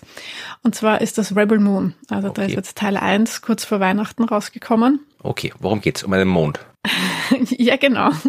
Bevor ich da anfange, worum es geht, ähm, noch kurz zum Background ähm, von dem Film. Regie und Drehbuch hat unter anderem M. Zack Snyder gemacht. Den kennen wir schon aus Watchmen, ein sehr guter Film. Mhm. Aber er hat auch Batman vs. Superman verbrochen. Also ich bin ein bisschen ambivalent, was äh, Zack Snyder betrifft. Er hat nämlich eigentlich die Idee zu Rebel Moon für Star Wars gepitcht, wurde aber abgelehnt. Mhm. Und jetzt ist das Ganze irgendwie überarbeitet worden. Das ist eben von Netflix neu rausgebracht und soll jetzt wirklich ein riesengroßes Franchise-Unternehmen, Universum da jetzt auch werden und quasi so ein bisschen ein Gegengewicht zu Star Wars werden. Warum erzähle ich das? Weil ich finde, dass man das bei dem Film wenn man es weiß, auch merkt. Also worum geht es? Der Film beginnt auf einem Mond, der bewohnt ist, also der lebensfreundlich ist und das ist das eine friedliche Kolonie wohnt dort, also dieser Mond heißt Welt, ist irgendwie am Rande der Galaxie und da wohnen die halt in so einer ja, friedlichen, ländlichen Umgebung eigentlich auch. Und da kommt jetzt dann eines Tages eine Armee. Da haben wir dann schon noch gleich die Bösen. Ja. Also da gibt es so einen tyrannischen Regenten, der Belisarius heißt. Und die entsenden da einen bösen Admiral, den Atticus Noble, dorthin, um eben Getreide jetzt für seine Armeen zu fordern. Und sie suchen aber eben auch nach Rebellen. Ja, haben die keine Replikatoren oder irgendwie sowas? Warum müssen die Getreide von am Mond holen? Sind das für die Zukunft? Ja, das ist halt so. Also das ist halt der Deal irgendwie, also dass sie da halt von ihrer Ernte dann ähm, einen gewissen Anteil einfordern. Unter ihnen, also bei diesem ländlichen Volk, ähm, ist jetzt eine junge Dame, die Cora, die ist erst seit kurzem dort bei ihnen und die hat so ein bisschen eine mysteriöse Vergangenheit. Also da wissen wir nicht ganz, was mit ihr ist, aber die kann offensichtlich sehr gut kämpfen. Und die wird dann halt, ja, ähm, auf die Reise geschickt, ja, um da jetzt irgendwie dagegen zu kämpfen. Und die nimmt da einen Bauern mit, den Gunnar, und reist dann mit ihm quasi durch die Galaxie und sucht nach Mitstreitern, mit denen sie dann gegen die Armee kämpfen kann, ja. Mhm. Also so viel kurz zum Inhalt. Okay. Also man merkt immer im Film auch, dass das sehr viele so Fantasy-Elemente sind. Also ich finde auch, dass man so ein bisschen die Star Wars-Geschichten irgendwie merkt oder dass da ein Einfluss sichtbar ist. Und ja, generell ist es halt halt so eine Weltraumsage, das merkt man halt schon, dass es so ein bisschen Weltraumopernhaft ist. Er ist aber auch sehr episodenhaft. Also ich bin mir gerade so im ersten Teil vom Film immer so ein bisschen in einem Videospiel vorgekommen, weil ich mir gedacht habe, oh, okay, kann ich da jetzt die Kampfszene machen? Visuell finde ich ihn aber recht schön. Also man kann da schon so ja ein bisschen in, in diese Welt eintauchen, aber es bleibt irgendwie alles so ein bisschen an der Oberfläche. Also ich habe nur die erste Stunde gesehen von dem Film und war jetzt nicht schlimm, aber es war jetzt auch nichts, wo ich gedacht habe, yay, das muss ich unbedingt schauen, das ist so super. Und was mich auch noch gestört hat, das Visuelle, okay, habe mal gesehen, aber für mich hat es immer so ausgeschaut, dass ich nie genau gewusst habe, ist das jetzt echt oder sind das jetzt hier alles CGIs und Animation? Auch selbst die Szenen mit echten Menschen und echten Schauspielern und Schauspielerinnen haben alle immer irgendwie so computergeneriert ausgeschaut, fand ich. Ja, das hat mich jetzt wirklich sehr an ein Videospiel auch erinnert. Also, ja, du kennst ja die, was ich mit meiner Schwester so spiele, also das ist so ähnlich eigentlich, da hat man so Videosequenzen und dann kann man immer ein Stück spielen. Aber egal. Du hast im Prinzip eh das äh, Wichtigste gesehen, nämlich auf das, was ich in der Science jetzt hinkommen möchte. In der ersten äh, Viertelstunde, halbe Stunde, ähm, wo das Ganze auf diesem Mond stattfindet, auf den im Cora lebt, in dieser ländlichen Gegend. Und das ähm, möchte ich mir eben auch genauer anschauen, weil das halt wirklich sehr eindringlich ist, mhm. weil in der Nacht riesengroß über den ganzen Himmel ist halt der Planet zu sehen, der eben angeleuchtet wird. Ähm, ist recht hell in der Nacht dort. Und da war natürlich mein erster Gedanke, uh, ist das überhaupt möglich? Also geht das? Es gibt sogar ein Wiki-Fandom über Rebel Moon. Da steht nur, dass am Feld jetzt eben ein Mond ist. Viel mehr wissen wir auch nicht, außer dass es am Rande der Galaxie ist und dass es offensichtlich ein Satellit von Mara ist. Und Mara dürfte jetzt so ein riesiger ähm, Gasriese sein, mhm. der eben diese Nacht dann zum Leuchten bringt auf dem Mond. Aber die Frage ist jetzt eben natürlich, ja, ist das möglich? Also kann man da wirklich auf einem Mond leben? Da habe ich gedacht, da fragen wir doch den Himmelsmechaniker, ob das alles so realistisch ist, wie das auch dargestellt wird in dem Film. Also wenn man die Frage stellt, ob man auf einem Mond leben kann, dann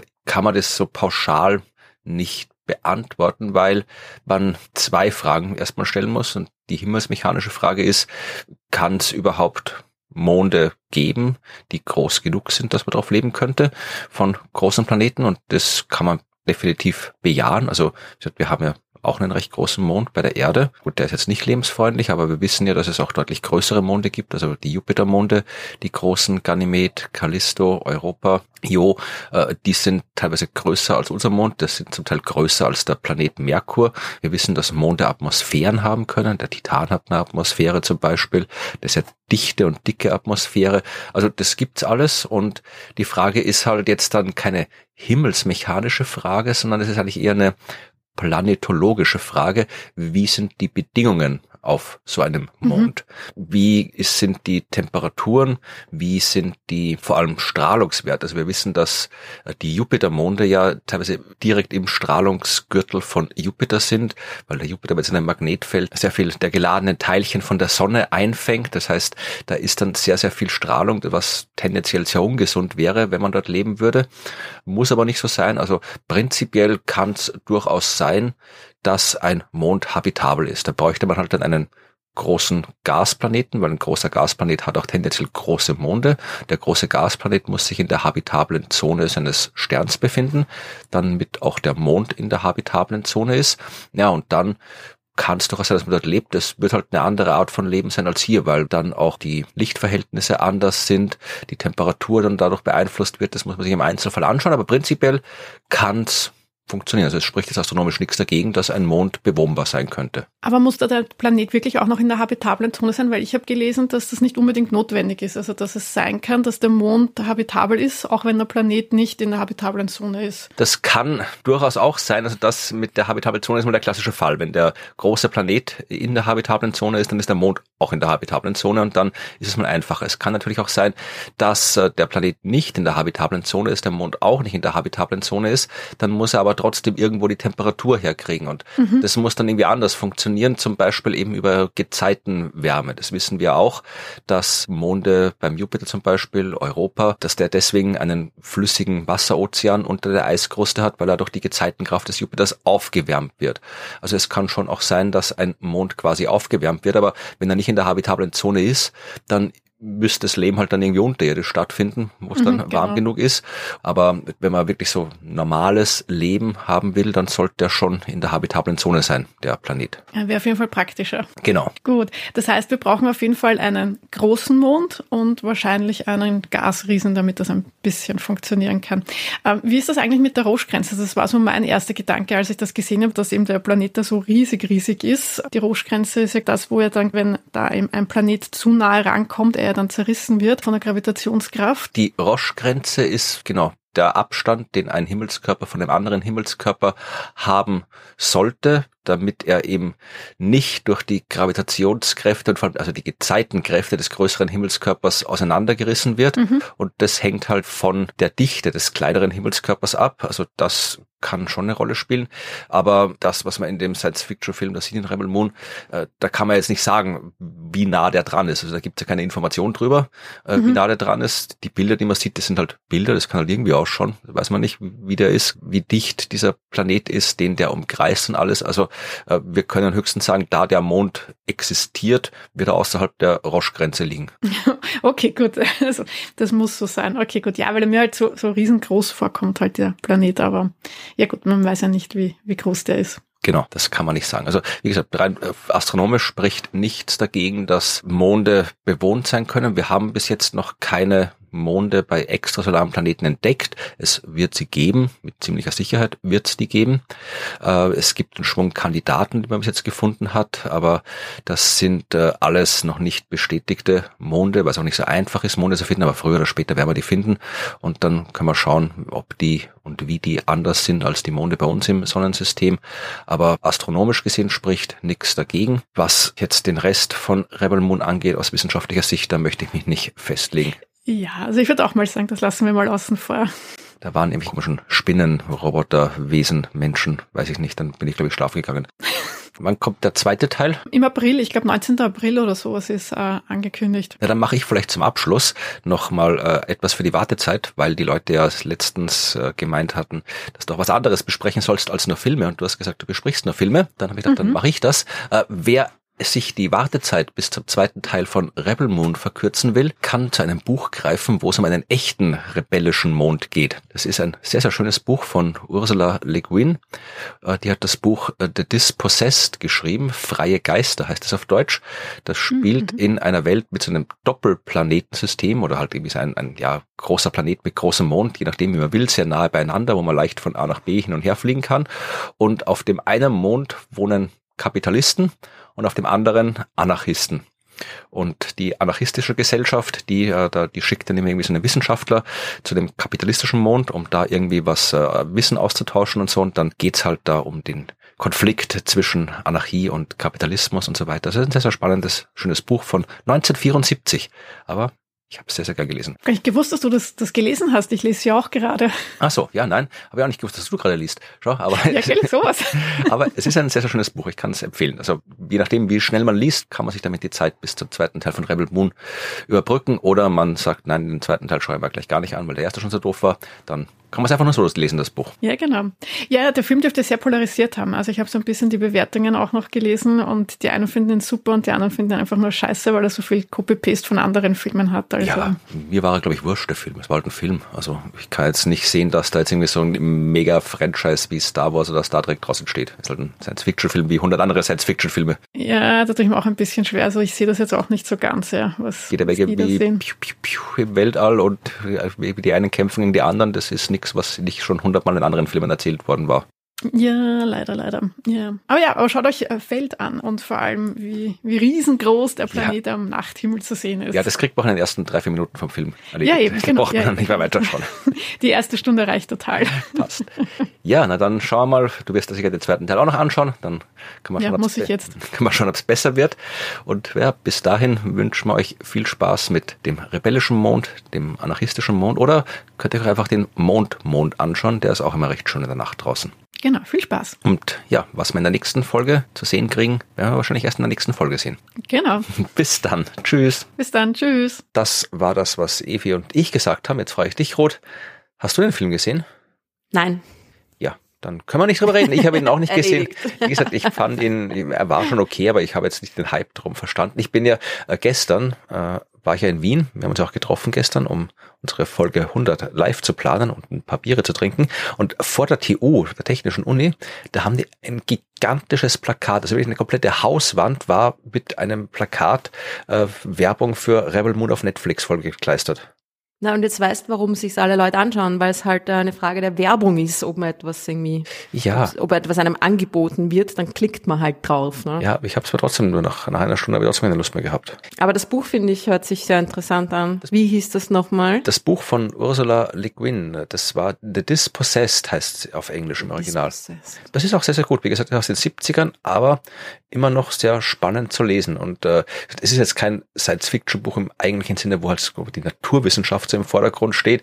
Höchstens dann, wenn es halt darum geht, dass halt die von dem einen Planeten zum anderen irgendwie reisen, dann kann man sich überlegen, wie es dann wäre, wenn da wirklich so zwei Planeten, so ein Doppelplanetensystem quasi sind. Aber es ist vielmehr halt so eine ja Gesellschaftsutopie, also beziehungsweise mhm. halt die Utopie der anarchistischen Gesellschaft, die halt da tatsächlich sich so einen ganzen Planeten äh, für sich äh, requiriert hat und dort ausgewandert ist, um halt dort ihre anarchistische Idealgesellschaft umzusetzen, die dann natürlich doch nicht so ideal funktioniert und die kapitalistische natürlich auch nicht und dann was dann passiert, wenn die eine auf die andere trifft. Also das, ich habe es mit sehr sehr großer Begeisterung gelesen, das Buch. Ist aber kein neues, oder? Nein, nein, von 1974. 74. Ja. Wow, okay, cool. Ist, das muss man mal borgen. Ja, ich habe es, glaube ich, als E-Book, aber es Ui. lässt sich sicherlich irgendwo auf. Das überfordert mich. Ja, es ist wie ein Book nur mit einem i drin äh, mhm. vorne. Ja, nein, aber das, äh, ich empfehle es auf jeden Fall allen. Ich weiß gar nicht, ob es auf Deutsch, äh, wenn gut, die Ursula Le Guin ist jetzt wieder ein bisschen populärer geworden in letzter Zeit. Ich weiß es aber nicht, ob es auf Deutsch noch quasi äh, antiquarisch erhältlich ist oder ob es noch auch neu aufgelegt ist. Freie Geister von Ursula Le Guin. Ja, ist tatsächlich, gibt's eine, der Klassiker neu übersetzt. 2017 ist es neu rausgekommen. Also sollte wenn man in ein Buchgeschäft geht und sagt, ich hätte das gerne auf Deutsch, dann sollte es auch auf Deutsch zu kriegen cool. sein. Und auf Englisch kriegt man das auch noch? Ja, ja, auf Englisch kriegt es sowieso. Also da ah, sollte es auf okay. jeden Fall irgendwie hm. erhältlich sein, wenn es das ist halt in ein englisches Buchgeschäft und sagt. Lest das auf Englisch, Kinder. I want this, please. I want this book. genau. Ja, da ist es ja. Da gibt es ja schon eine Ausgabe von 1999, sehe ich da. Es ist in der äh, Science Fiction Masterworks Reihe erschienen. Also sollte auch noch irgendwo erhältlich sein. Man kann es zum Beispiel auf ähm, Amazon bestellen für 10 Euro. Dann freut sich auch gleich der Jeff Bezos und kann sie wieder die Raumstation ein bisschen größer bauen. Kann das Orbital Reef äh, die, die, die neuen Fenster noch größer machen? Die braucht man, wenn man irgendwie die, die verwüstete Erde von oben ja betrachten will, ja. Okay, ja. nein, ich fange jetzt nicht wieder damit an, keine Sorge, ja. macht euch keine Sorge. Ja, aber ich kann noch was nachtragen, was äh, Evi gesagt hat, dass wir in der äh, bei der unserer Aufnahme besprechen sollen und dann haben wir es nicht besprochen, weil sie es vergessen hat und ich vergessen habe, nämlich einen Aufruf. Äh, du erinnerst dich, Ruth, wir haben mal äh, auf der Sternwarte in unseren Science-Fiction-Filme-Festivals, die wir da immer abgehalten haben, wo wir da jeden Freitagabend irgendwie uns Science-Fiction-Filme im Hörsaal angeschaut haben. Mhm. Ich glaube, wir haben einmal uns Möbius angeschaut, kann das das sein? Das ist dieser argentinische das ist Independent Science-Fiction-Film, wo die U-Bahn verschwindet ja. und ein Topologe dann irgendwie das die U-Bahn cool, suchen muss. Ja. Den haben wir uns angeschaut, oder? Mhm. Ja, ich glaube schon, ja. Ja, und äh, Evi wollte den auch anschauen und äh, sehen und schauen, ob das irgendwie interessant ist für die Rubrik oder generell interessant ist. Und äh, er ist nicht wirklich aufzutreiben. Also ich habe geschaut, es gibt ihn nirgendwo zu streamen, es gibt ihn auch nirgendwo wirklich zu kaufen. Du kannst irgendwelche raubkopierten DVDs oder selbstgebrannten DVDs kriegen von der italienischen Version des Films und so weiter. Also er ist nicht wirklich zu finden. Drum ergeht folgender Aufruf an unsere Hörerschaft. Wenn irgendjemand weiß, wo dieser Film tatsächlich zu finden ist. Und man muss sich wirklich anstrengen bei der Online-Recherche, weil es diesen Film Morbius gibt, diesen komischen Vampir-Quatsch da, der vor ein paar Jahren rausgekommen ist, so eine Comic-Verfilmung wieder und eine Million andere Anime und andere Filme, die auch alle Möbius heißen. Also man muss sich anstrengen, diesen Film Möbius von 1996 vom argentinischen Regisseur Gustavo Mosquera. So, der Film ist gesucht.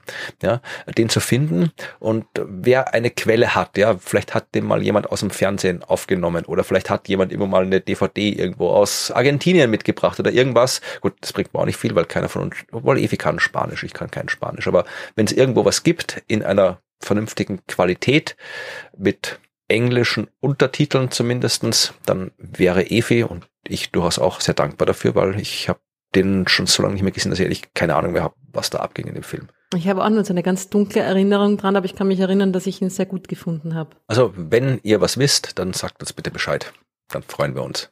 Dann reden wir vielleicht mal über Topologie in den Science Frames. Was weiß man? Jo. Da ja. mache ich dann Urlaub. Nein, es ist total gut. Da kann ich erzählen, wie ich meine Möbius-Strick-Sachen Genau. Ich hatte eine Möbius-Strickphase. Ja, das, das erzähle ich euch dann, dann genau, wenn es darum geht. Ja. Und auch, was dass du nicht verschwindest, wenn du das dann erzählst. Ja, in, die, in die kleinen Bottle hineingerutscht und ja. nie wieder rausgekommen. Egal. Ja, apropos verschwinden. Wohin verschwinden wir denn, wo man uns dann quasi, nein, das macht keinen Sinn, wenn wir verschwinden, kann man uns nicht sehen. Ich wollte überleiten auf die Veranstaltungen, aber ich, ich bin weiß halt schon, ja, ich habe auch gerade probiert, wie ich das noch retten kann, aber ich werde verschwinden. Ich werde in nächster Zeit da in das äh, schwarze Loch der Deutschen Bahn verschwinden. Stimmt, ja, die streikende Bahn. Hoffentlich dorthin kommen, wo ich hinkommen will. Äh, vermutlich wird es mir nicht gelingen, dass es schon wieder einen Streik gibt. Nein, nein, ich meine, ich unterstütze natürlich äh, Industrial Action, wenn es darum geht, etwas zu erreichen, was erreicht gehört. Aber verdammt. Ja.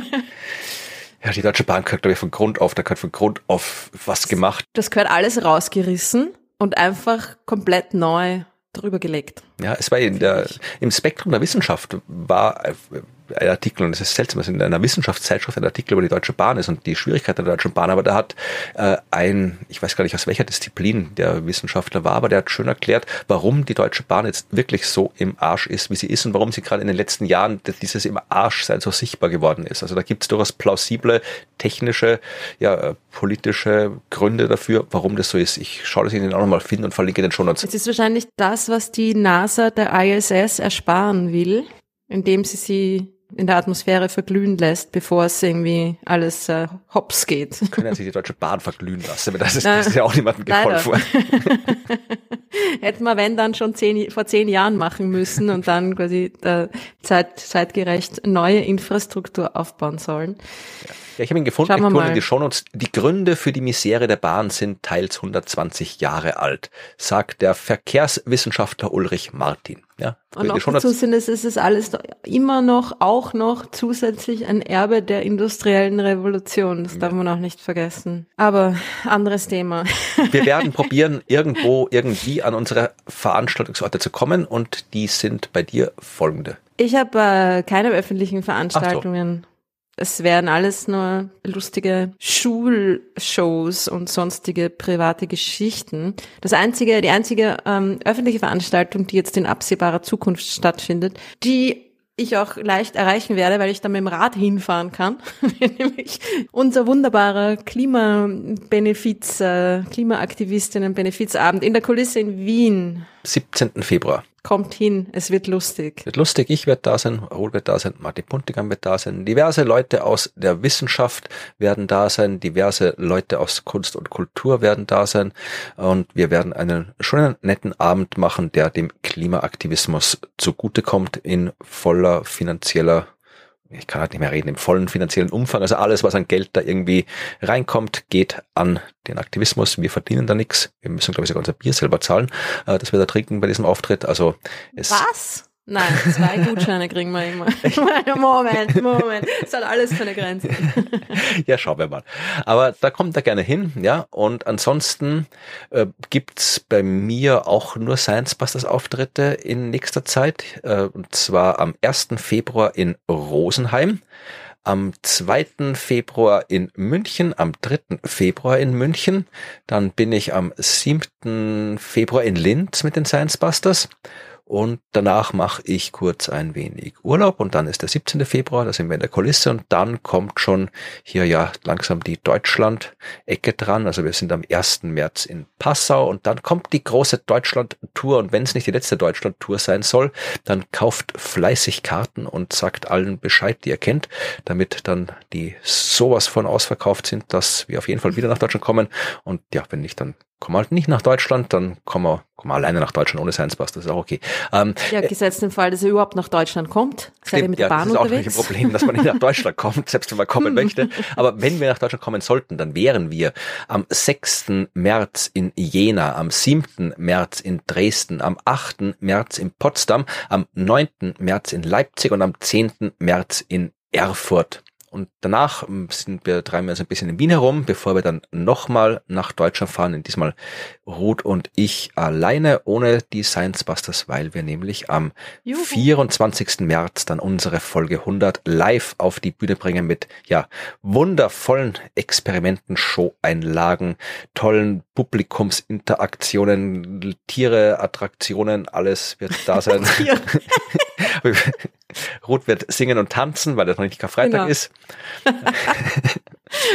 die, auf die Tiere bin ich jetzt gespannt. Ja, irgendein Tier wird sich schon finden. Und es ist wirklich, es wird wirklich lustig, glaube ich. Ich würde mich wirklich ärgern, wenn ich da jetzt noch keine Karte hätte, aber noch eine kaufen wollen würde. Also ja, macht das. Und ansonsten, wie gesagt, 28. 29.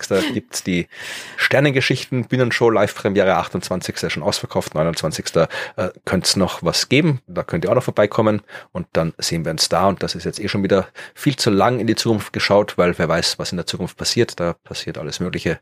Und über die Termine vom April informieren wir dann in der nächsten mhm. Folge am besten. Und wenn die Deutsche Bahn verglüht, dann ja, haben wir eh das vielleicht alles nicht statt. Eins sage ich vielleicht noch, äh, weil das wieder stattfindet. Das ist zwar, glaube ich, wurscht, aber ich sag's trotzdem. Es wird in Österreich wieder der Ö3 Podcast Award vergeben, der zwar traditionellerweise nicht für Wissenschaftspodcast vergeben wird, behaupte ich zumindest, weil noch nie irgendwie äh, weder der Sternengeschichten-Podcast noch der Klimapodcast noch unser Universums-Podcast hier auch nur annähernd Gefahr lief, irgendwo in die Nähe der auszuzeichneten Ränge zu kommen. Also da äh, scheint die Ö3-Redaktion und die Jury vor allem jetzt nicht so sehr das Augenmerk auf wissenschaftliche Themen zu legen. Und ja, wenn ich das jetzt so ausführe, dann schmälert das vermutlich unsere Chancen, dieses Jahr auch das äh, zu machen. Aber solltet ihr vielleicht irgendwie all unsere vielen, sind ja wirklich tausende Hörerinnen und Hörer, wenn ihr jetzt alle da auf die Seite geht und auf jetzt nominieren klickt und da eintragt, warum Ö3 und die Jury gefälligst nicht übersehen sollte, dass unser Podcast äh, auch ausgezeichnet werden soll, dann tun sie es vielleicht, also macht das.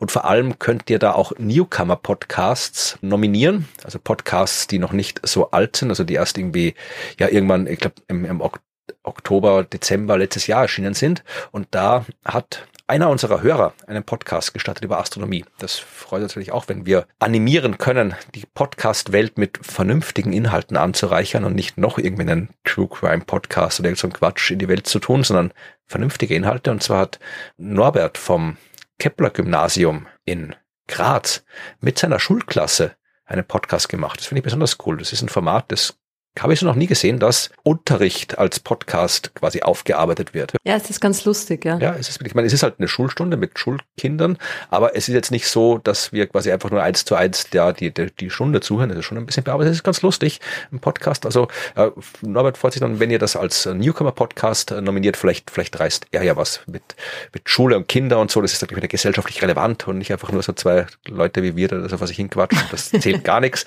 Vielleicht kann man zumindest da die Astronomie preiswürdig machen. Ja, und verdient hat es auf jeden Fall. Ja, wir auch. Wir auch, aber er auch. Ja, wir können ja beide gewinnen. Kiddos auch, ja. Wir können, wir, wir können den, den, drei Podcast Award gewinnen und äh, der Norbert kann den Newcomer Award gewinnen. Geht ja beides. Stimmt. So sind dann alle glücklich und Star-Astronomen und Ihnen. Ich, ich sag's noch einmal im Podcast nächstes Jahr meistens nicht mehr, da ignorieren wir das dann. Ja, also wenn das ja, wollt. Passt, dann wisst ihr, was ihr zu tun habt. Macht ja. das, ja. Wir informieren euch nochmal zeitnah, wenn Das ist schon zeitnah. Ist. Wir haben ist noch, es schon? Kann ja, man schon? Man kann schon und man kann nur noch bis zum 16. Februar. Ach so. Ah, ja. Ich habe mir gedacht, das kommt erst. Nein, Ach so. Na dann, los, Leute, los, los. Ja. Und bevor wir ganz am Ende angelangt sind, Ja. gibt's noch einen ganz wichtigen Programmpunkt, Jawohl. nämlich der Dank, der Dank, der Dank an euch. Ja.